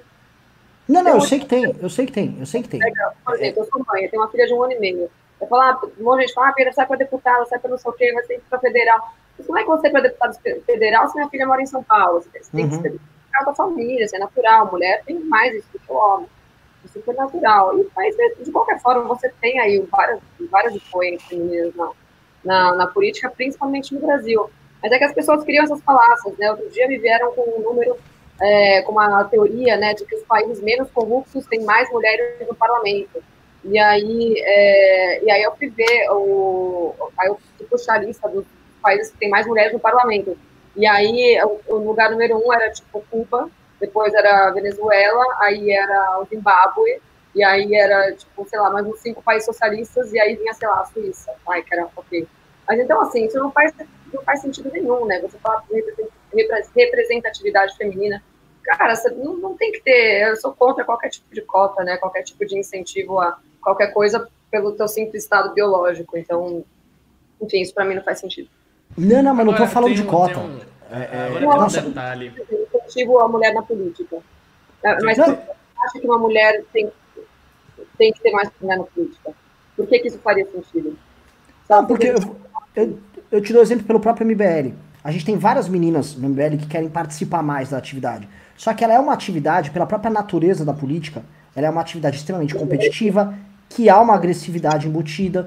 É, querendo ou não, os insultos que acontecem com mulheres costumam ser mais pesados do que com homens. E as meninas que estão interessadas em participar, estão interessadas em assumir riscos na atividade política, elas sabem que o peso da atividade é grande pra caramba. Então você tem que ter uma atenção diferencial, diferenciada com, com as garotas que querem participar, porque o ambiente é extremamente hostil. E pelas razões que você levantou, entendeu? As razões que você levantou mostram, mostram exatamente isso. As mulheres, eventualmente, por questões culturais, questões até você falou, biológicas, não têm as mesmas características, eventualmente, de, puta, vou ser chamado de, como diz o caso de bicha, ladrão, maconheiro o tempo todo e vou aceitar. Puta, não tô afim de fazer isso. E existe uma pressão muito grande. E eu acho que a, a, o papel nosso, aí entra o papel. Não é defender cota, não, não acho isso. Acho isso aí tudo besteira, eu acho isso apurado. Mas acho que eh, cabe a gente falar, porra, tem garotas que querem participar e se sentem. Uh, de certa forma, intimidadas pelo processo, porra, vamos encorajar, vamos fazer. Acho que aí é um papel que é bacana ter, porque se tem gente que tem vontade, tem demanda, estuda e quer, mas tem medos e, e certas angústias por conta do próprio processo, porra, é, aí ca cabe, cabe sim ter um papel bacana. Medo tem que entrar, né? Assim, realmente é um ambiente hostil, você não tem isso, é, é cultural, a política é hostil desde que nasceu, então como é que você vai fazer? Você vai transformar, é, você vai transformar o ambiente num lugar mais tranquilo para a mulher se sentir mais abraçada e, e, com mais vontade? Ou você vai simplesmente falar para a mulher, meu, seja mais dura, então você quer um ambiente mais masculino, então mude você. Eu acho mais fácil essa segunda opção. Agora, assim, tem uma diferença importante, que até um rapaz aqui no chat lembrou, entre a esquerda e a direita, quanto à questão das mulheres. Assim, há mais representatividade, não, há mais representatividade feminina dentro da esquerda do que representatividade feminina dentro da direita. E al, a, alguma causa existe para que isso ocorra. Então, essa disparidade, ela vem de, de, de, algo. E não é simplesmente do fato de que a esquerda força as mulheres a entrar na política ou exige a representação por conta daquela cota parlamentar e tal, que é um absurdo, que no fim das contas é sempre preenchida por pessoas que não tem nada a ver. Não é por isso. Eu acho que a, a, a esquerda tem um certo olhar para as questões femininas que a direita não tem e que acaba é, fazendo com que as mulheres se sintam menos representadas. Né? É isso que Oi? eles fazem, exatamente. Eles se, empoderam, né? se, se apoderam das questões humanitárias, que são mais fáceis para a mulher se aproximar. Então, isso é um atrativo também para a mulher. Exatamente. O que não deveria acontecer, porque pautas humanitárias não se tratam de esquerda ou direita, mas uma vez que eles fizeram isso, eles acabam atraindo mais Uhum, uhum. Voltando aqui, próximo Pimba. Próximo Pimba. Cadê, cadê, cadê, cadê? Ah, Rogério Campos mandou duas libras esterlinas. Tem, tem muita libra esterlina voando aqui, hein? E falou: é opção do Bolsonaro se safar usando a corrupção? Pelo amor de Deus. Alguém quer comentar? Isso aqui é a opção clássica dos governantes brasileiros. Sempre é opção, a opção é Eu, eu tô pra falar que, assim, qual governante não se safou usando a corrupção como instrumento? Teve mais pimba? Cadê, cadê, o, cadê o operador aqui? Heitor? Pô, teve mais um monte de pimba. Não é o Fred, não? Não, e o Heitor não mandou aqui as Ah, perguntas. Ah, o, ah, o Heitor tá aqui. Ih, deu ruim, hein? É, teve vários pimbas aqui. Ih, caramba, acho que ferrou tudo ali, ó. Caramba, ferrou tudo. É, só só uma, uma- uma observação que eu ia fazer a respeito dessa questão da corrupção do Bolsonaro. Tem um detalhe, né? O Centrão está exigindo espaço na PF, né? exigindo nomeação da PF, ingerência na, nos chefes da PF. Você sabe que eu acho que para Bolsonaro chegar num certo consenso com o Centrão quanto às nomeações da PF, ou seja, fazer essas nomeações ouvindo o Centrão, pode ser bom para ele. Por quê? Porque se ele blindar a PF, se ele blindar, aliás, se ele blindar o Centrão da PF, as investigações não vão ocorrer e os escândalos de corrupção que eventualmente seriam expostos no governo Bolsonaro por conta desse loteamento que ele vai fazer, não vão aparecer. Então ele deve cogitar essa opção, viu? Vamos para o próximo aqui. Ah, finalmente o Fred voltou e tá aqui colocando os pimbas. Daniel Milagre mandou 18,90 e falou: precisam trazer alguém que faça o contraponto. Estão convencendo quem já está convencido. Tragam as análises das narrativas do gado também. Ah, trouxemos aqui o Fernando Holliday, aqui estava presente, trouxe, algum, trouxe importante contraponto aqui para a lista. Sacanagem, sacanagem. Silvio Rodrigues mandou 7,90 e disse: Como derrubar o Bolsonaro e não se juntar à esquerda? Olha, é, uma coisa assim, você tem que afirmar sua identidade política, só que você fazer, ah, de- em, em certas conjunturas, você fazer acordos políticos é próprio da democracia. Isso significa que você vai fazer um, vai ser parte de um projeto com o Zé Dirceu? Não. Não. Não. Ponto. Mas assim, se eventualmente o voto do deputado petista ajudar num processo de impeachment contra um presidente que você considera uma, uma ameaça ao sistema democrático, ora, é um voto, voto é voto, na hora do botãozinho lá, tá, computou. É o seguinte, nós vamos ter que construir o nosso caminho de impeachment. Esse é- essa é, é- é a, é a ideia toda. A esquerda tentando construir a dela. E na verdade, como eu mostrei aqui no programa, ela quer, na verdade, não construir caminho algum. E eu acho que o problema que a esquerda levantou existe para a esquerda e nós temos que explorar. Eu fiquei feliz em saber. Para mim, a ideia de Bolsonaro cair por conta de uma traição aos princípios que o elegeram, ao próprio eleitor, tendo o Moro, de certa forma, como vetor, é importante porque a narrativa histórica fica centrado nisso e não nos valores que a esquerda quer impor. Concordo plenamente. Ah, Irineu Dias Ferreira mandou 10 reais e falou: Tenho um parente meu e amigos que são bolsonaristas. Mostro os fatos e tento convencê-los a ver os erros do presidente. Como acabar com essa lavagem cerebral? Alguém quer comentar? Continue fazendo isso, porque eu vou dizer o seguinte: é, muita gente que estava com Bolsonaro já saiu do barco. Então talvez aconteça isso também com os seus amigos e os seus parentes. Vamos lá. Ah, José da Silva Moura Neto mandou 18,90 e falou: Holiday, entrei com ação popular aqui em Brasília contra as manifestações. A decisão da liminar sai a qualquer momento. Ô, louco, caramba. A, a gente tá em um período de muitas ações judiciais É? no Brasil. Nós já temos concorrentes no, no ativismo judicial, viu? É, tipo, várias ações ali saindo a qualquer momento. Que loucura. Gabriel Moraes mandou os 5 reais e disse: Boa noite a todos. Chamem Atila e a Marino para um, para um bate-papo. Ele está sendo um ótimo divulgador de informações na pandemia. Seria bom para o canal. Cara, eu mandei mensagem lá no canal dele, mas não obtive respostas. Muita gente no campo da esquerda é, que. é, Tanto ele quanto o Pirula. O Pirula já fez, inclusive, ah, teste do sofá conosco. Meio que evita falar conosco, especialmente aqueles que estão acertando o tom na narrativa. Porque aí onde eles acertaram o tom, eles não querem entregar a bola para o adversário político. Tá? O Atila é um caso bom. O Atila é um cara que virou quase, tirando o Bolsonaro, ele virou um cara quase consensual, consensual para muita gente. Tá, tá tendo audiência enorme. Então ele. Tá certo, é meio alarmista, mas ele tem, um, tem algo aí que ele conquistou. E eu imagino que ele, é, a turma ao redor dele não será muito generosa com as pessoas ao redor.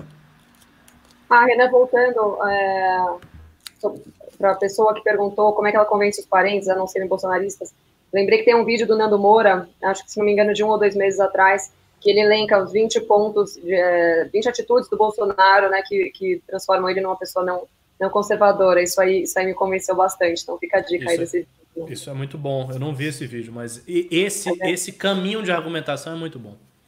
Eu vi esse vídeo e são 20 pontos uh, que, mais do que a, questão conservadora, mostra a traição do Bolsonaro. E eu acho que, pra, pra especialmente para os mais velhos, que trabalham mais com sentimentos, emoções e com analogias até com cristianismo Judas e tal, o Bolsonaro ser um traidor é uma coisa que cala fundo. Eu converso com uma senhora, tá? Eu vou comentar para vocês, vou falar o nome dela aqui. É a dona Marta, a dona Marta do bolo de cenoura. Ela veio me xingar, uma coisa de um, um mês no meu WhatsApp, meu, meu celular vazou. Ela foi me xingar e eu falei, ela era uma vovó linda. Ela é assim, é a vovó do mundo das ideias. E eu falei, pô, dona Marta, a senhora é linda. Eu quero um bolo de cenoura, não xingamentos da senhora. O Rodney também pediu, eu pedi pra galera, todo mundo pediu bolo de cenoura pra ela. Ela dura na queda, assim, cala a boca, seu vendido, tô com meu presidente e tal. Ela permaneceu dura, só que eu fiquei lá, trabalhando tal. Hoje a dona Marta já tá assim, é. Ela me manda uns links de notícias falsas contra o MBL. Falou, dona Marta, isso aqui tá com o português errado. Esse site, tipo, sei lá, portal, portal Jundiaí aqui não existe nem. Aí ela, poxa, é verdade, estão me enganando. Então, assim, é água mole e pedra dura, tanto bate até que fura. E ela, quando eu falo de traição, cala fundo. Traição, assim, que ele me traiu, ele traiu minha tô lutando por ele, ele me traiu. Então eu acho assim, eu acho o Nando e o Danilo Gentili dois caras muito bons na desprogramação mental aí da galera do, do bolsonarismo, porque eles vão no ponto certo. Eu acho eles mais eficientes do que nós nisso. A gente aponta as grandes narrativas, a gente faz a análise macro, eles pegam mais no coração. Gabriel Moraes mandou 5 reais disse: Boa noite a todos. Cham... Não, já falei. Uh, uh, Daniel Calliope mandou 10 reais disse: Holiday entrou nos grupos de WhatsApp, quero ver ele participando. É, Holiday, finalmente entrou. Verdade. Está todo mundo cobrando a participação. Se não participar, vou quicar você. Estamos esperando o Ricardo, hashtag MBL São Paulo. Ah, Ricardo, tem que entrar ah, nos nossos grupos. Inclusive, inclusive, só, só para explicar aí pra galera, eu entrei, mas eu entrei em todos os grupos do Brasil ao mesmo tempo. Então, tipo assim, eu mandei áudios para vários já, para São Paulo, acho que eu já mandei para metade. Mas uh, eu vou participar, vou participar. Mas como são muitos, tenham paciência. Como é que eu entro aqui? Se eu tiver que não, entrar não aqui agora. Em todos, não entra em todos, seu, calma. É, pelo amor calma. de Deus. Não vou entrar em todos, eu quero entrar em um. E não, mas lá, aí os, os, os, outros vão ficar. Não, calma, calma, calma. Ah, tá ok, tá ok. Ó, tá o Daniel Calliope prosseguiu, ele mandou mais 5 reais e falou: Guedes parece uma mulher de malandro, apanha e volta para o agressor com a promessa de uma vida melhor. Fica passando pano no próprio agressor. Triste. Eu acho isso. O Guedes fica sempre assim, ó, aqui você vai passar do limite, hein? Aí o Bolsonaro passou semana passada lá no, nos congelamentos. Ó, tá passando dos limites. Aí agora o Guedes apoiou, o Bolsonaro apoiou o aumento do salário do, do, dos policiais. Sempre ele fica impondo um novo limite. É que, na verdade, assim, eu vou falar a geração deles finalmente chegou ao poder, a geração do velho Instituto Liberal, do Donald Stuart Jr., a do próprio Salim, eles chegaram. E provavelmente eles nunca terão outra chance. E eles não, não querem pegar e jogar essa oportunidade no lixo, que é uma oportunidade histórica para levar suas ideias à frente, de se ter à disposição o aparato burocrático do Estado para levar suas ideias. Eles sempre quiseram implementar esse liberalismo. E usaram o Bolsonaro, acharam que o Bolsonaro era um otário, essa que é a verdade, era um bobalhão, que eles iam ser os donos da razão, o, otário, o Bolsonaro era um bobalhão, o Olavo era um bobalhão, ele, o mercado estava com eles, e o que eles estão vendo é o Bolsonaro fazendo eles de gato e sapato. Né?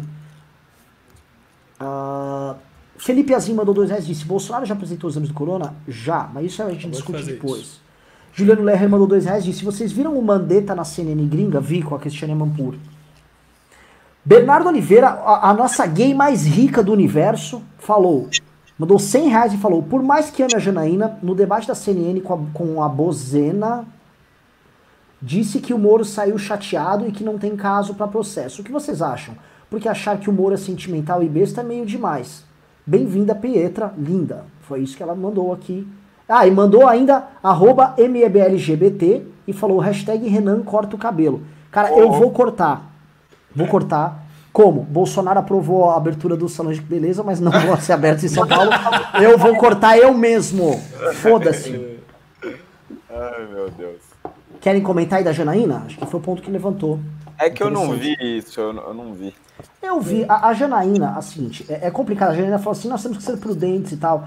Amo Janaína Pascoal. Mas Janaína Pascoal está pedindo intervenção militar faz um mês. Entendeu? Janaína, ela às vezes ela acelera, depois volta, acelera, depois volta. Também foi assim durante o processo de impeachment. Ela não tem é, ciência, para ela sair afirmando que não tem caso para processo, ela não tem ciência dos fatos nem do vídeo para afirmar que crimes foram cometidos. No caso, na comparação que ela faz com o Moro. Em sendo verdade, você coloca isso, em sendo verdade, o que saiu da. da o, o que a divulgou da gravação, muitos crimes foram cometidos pelo Bolsonaro sim. É, e aí entra não só a palavra do Moro, mas a, os demais analistas que vão poder checar o caso. Então, às vezes ela se precipita também.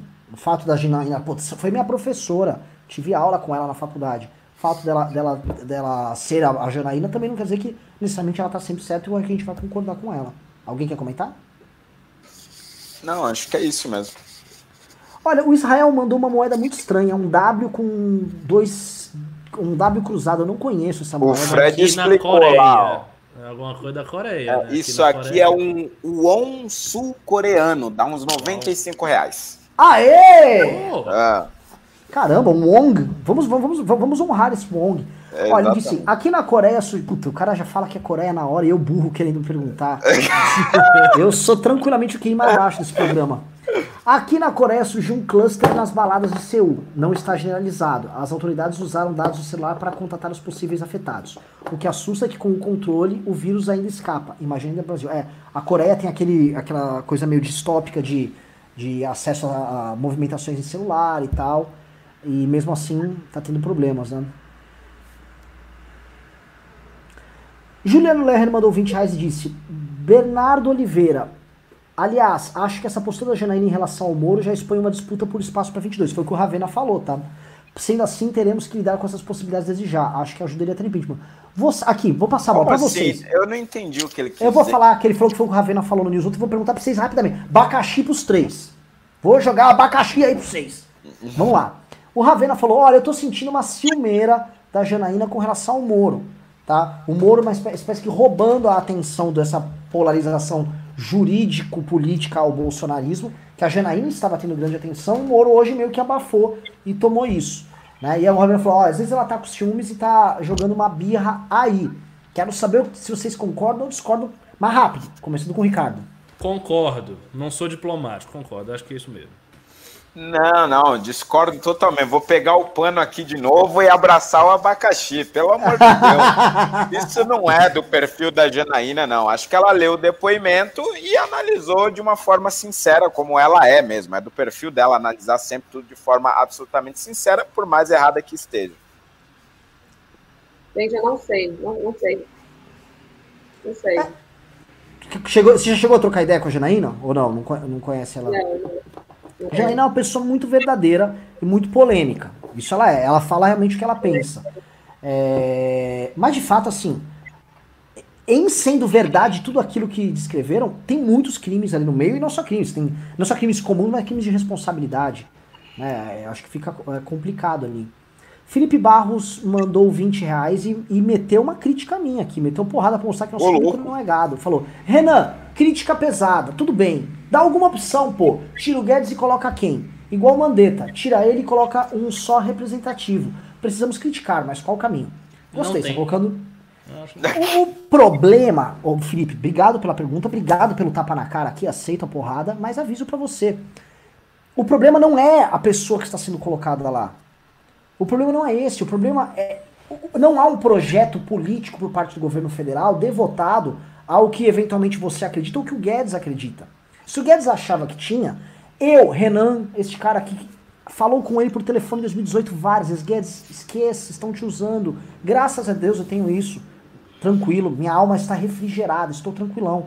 Entendeu? E o Guedes optou por isso. Outro que entre, talvez faça um papel de Nelson Tais, que é um papel humilhante de ocupar uma cadeira que não serve basicamente para nada. Isso se o Bolsonaro não quiser colocar como ministro alguém tipo um Weitraub que só vai ficar lá para dar lacrada. Tipo, ah, eu sou da economia e vou ficar xingando gente no Twitter. É uma possibilidade, assim, a se verificar. Então, quem que o governo quer? O governo tá, está desenhando um governo reformista à frente? Ele está tomando passos à frente? Você tem que saber interpretar o jogo político. Essa computação do central, computação reformista ou computação para salvar do impeachment? Qual o tipo de acordo que ele está fazendo com os caras? Qual o projeto dele para a próxima é, legislatura na Câmara dos Deputados e para o Senado? Quais são as intenções? Qual o plano dele para o pós-corona? Nada indica que ele tem um plano, tampouco que esse plano seja liberal. Na verdade, o único, o único plano que nós temos é um plano feito pelos militares e é um plano bem do keynesiano. Então, a gente indicar um caminho não dá. O caminho que está falando é, não dá para ficar com o Bolsonaro. Alguém quer complementar? Não, acho que é isso mesmo. William Soares Paixão mandou 5 reais disse: Renan, se o Rubinho te processasse e o Holiday te defendesse, você seria preso ou inocentado? O Holiday consegue ter bons discursos para tudo. Incrível. olha. Caramba. Olha, eu, eu, acho que depende. Se o processo fosse só por escrito, talvez o Rubinho vencesse. Verdade. Eu precisaria do Holiday, uh, literalmente, assim, como um tribuno, levantando-se indignado eu sou um causídico, você ouvirá minha voz ressoar por todo este tribunal, senhor juiz, há uma injustiça sendo cometida. Seria fogo. Uh, Anderley Pastelo mandou 10 reais disse: Olha, pessoal, vamos fazer o seguinte: teve muito pimba aí, estão suspensos os pimbas, senão a gente vai ficar até amanhã lendo os pimbas. Então, quem mandou, mandou, quem não mandou, não manda mais. Uh, Andrei Pastelo mandou 10 reais disse: Jair não considera que tem ministro de Estado, no máximo secretário de luxo. Excelente ponto. A presidência da República se tornou um gabinetinho de um deputado inexpressivo. Achei justo. Troy Hard mandou 18,90 e falou: realmente, Paulo Guedes realmente não entregou nada, mas acho que ele não sai porque sabe que o Bolsonaro vai cair e com isso tem mais chances de aprovar as reformas. Oh. Aí é muito xadrez 4D, hein? É. E outra coisa, assim, Bolsonaro caindo é o Mourão. O Mourão provavelmente ele vai querer um cara alinhado com a concepção do exército de política econômica, que não é a concepção do Guedes. Atenas Radical mandou 50 reais. Aliás, Atenas Radical está nos nossos grupos de WhatsApp. Falou, Renan, você quer mais mulheres no debate público? Sou mulher, 50 anos, estou com o canal Cotidiano Liberal no ar. Precisamos nos apoiar. O governo da Sinais incluirá o auxílio emergencial na narrativa do caos. Pietra representará muito trabalho. Pois é, Pietra, ela tá, agora ela veio com uma sonoridade para você aí. Passou para minha bola. Não, eu, eu acho legal, assim, a gente acabou falando sobre o fato de eu ser contra as cotas femininas e tal, mas é claro que é mais, é mais legal e é mais, fica mais equilibrado o debate quando você tem mais mulheres. Mas eu não acho essencial, mas acho legal ter. Perfeito. Ariel, da Sil... Ariel de Freitas Oliveira mandou 5 reais e falou: Quero muito ver como imaginam um cenário estratégico para as próximas eleições, para quebrar o extremismo que se retroalimenta e conseguirmos candidatos melhores. Alguém comentar? Eu, olha, eu acho que a ideia. Volto a dizer, eu vou ficar falando da tua ideia de prévias todo programa que eu tiver. Não há melhor instrumento de fazer isso do que a ideia das prévias que o Renan teve aqui numa live no MBL News. Essa é uma ideia maravilhosa porque ela coloca o foco da direita nos debates de pautas e eu acho o seguinte, passado a crise do coronavírus, passada essa situação, a gente já tem que começar logo a pensar como é que vai fazer isso, para que isso perdure um bom tempo. Eu, eu quero ver esse negócio, sabe, rodando porque se você tiver isso, aí você pode preparar. Agora, se não tiver, se ficar na crítica do Bolsonaro, se o impeachment não sair, se ficar demorando, se passar o tempo, aí, aí eu acho difícil. Vamos aqui para a próxima. Fábio Silva mandou 5 reais e disse: Boa noite. Como está o MBL no estado do Ceará? Parabéns pela atuação do movimento no momento atual. Cara, eu acho que o MBL, assim, desde o impeachment da Dilma, não está num momento tão interessante. Um momento tão de grandes novidades, correr riscos, trocar público, grandes aventuras, grandes emoções e tudo dentro da sua casa tomando achocolatado como estou fazendo, infelizmente. Mas acho que, enfim, comentem aí o que, que você acha desse momento novo. E sobre o MBL do Ceará, antes de eu passar a bola para vocês, sobre este momento aí, o MBL do Ceará também está se recompondo e entrou muita gente no novo MBL do Ceará. Tá muito militante, entrou umas 400 pessoas, então juntos o MBL do Ceará também. Bola Boa. com vocês aí. Vem aqui comentar? Vamos lá. Próximo Pimba, polêmica aqui. Gabriela Camargo mandou 74,90 e perguntou: Pietra, cadê Caio Copano? Tire a curiosidade do grande público. Tira a curiosidade. Acho que tá lá na CNN, não tá não? Eu acho que tá aqui, tá lá, passando o paninho lá dele, tranquilo. Acho que ele. ele, ele... Não tá. Aqui, pra que ele não tá. o Holiday e ele podiam montar uma empresa, os dois, para passar pano. Vou te falar que são os dois melhores. Olha, e, Fernando Holiday, Caio Coppola, Augusto Nunes, monta um trio aí de ouro para passar pano. Chama o Fiuza também, esses caras, vou te falar, montei a maior empresa de limpeza do Brasil. Tá? Você pega o Shopping Guatemi, os três. Incrível. Pessoal, excelentes perguntas. Bastante pimba. Tô muito feliz. E aí podemos fazer aqui nosso encerramento. Já estamos com duas horas de programa, praticamente. Uh, querem Vocês comentar algo? Qual é o nome da pessoa que perguntou isso? Foi a Gabriela Camargo. Ah tá, só para explicar. Gabriela, eu tenho uma amiga que tem esse nome, mas com certeza não foi ela que fez, tá, gente? Só para explicar. é, queria, queria para a parte encerramento aqui, o que, é que nós podemos esperar desta crise? palavras finais dos nossos amigos todos aqui. Ou se Pietra quiser fazer uma pergunta final quente aí, perigosa para nós, use, use, aqui o momento para. Brincadeira. É, não, não tenho nenhuma pergunta aqui, assim. Mas queria agradecer super né, a oportunidade de estar aqui. Foi um super prazer. É, espero que a gente possa estar junto mais vezes, representando as mulheres na política, como disse a nossa amiga. E, e é isso aí, gente. Obrigada por tudo. Ó, a Ricardo Almeida, bola tua. Não, o que eu queria dizer é o seguinte: é, independente do que aconteça com o governo Bolsonaro, mantenham a identidade, mantenham o esforço na mesma direção. É, a ideia de que tudo começa e termina com Bolsonaro é falsa. Bolsonaro vai passar. Ou ele vai passar por impeachment, ou ele vai passar acabando, ou ele vai passar em 2022, ele vai passar, ele vai passar. Então, assim, a gente tem que prosseguir. Isso é que realmente é importante. E 10 horas tem aula, viu, para a militância do MBL, 10 horas nós vamos falar de guerra cultural. Fernando Holliday, o homem da, do gogó mais bonito, do, do homem do bico doce. Homem capaz de fazer as massas chorarem com seus discursos. Queria que você encantasse o público com mais uma das suas falas emocionantes. Ah, não, sem Mas pera.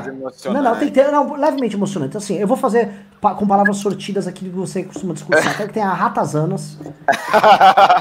eu quero que tenha esgoto, mas não pode ser ratazanas do esgoto. É tipo repentista, né? O rapper, você joga Não, mas pera, as ratazanas não podem ser do esgoto? Não. Caraca, fica tem difícil. ratazanas, tem esgoto e tem o povo.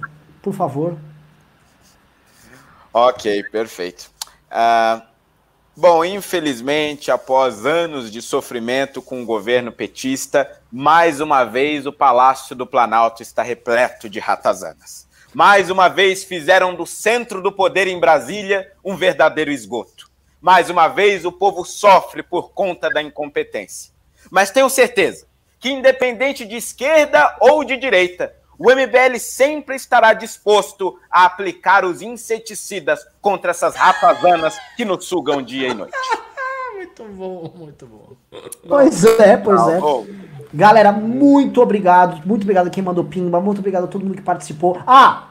Venham para os nossos grupos de WhatsApp. Novamente, mais de 20 mil pessoas nos grupos. Participe.mbr.org.br. É só entrar no link, você vai cair num grupo, vai participar, vai encontrar pessoas que pensam igual a você. Tá uma delícia, tá? Tá muito legal.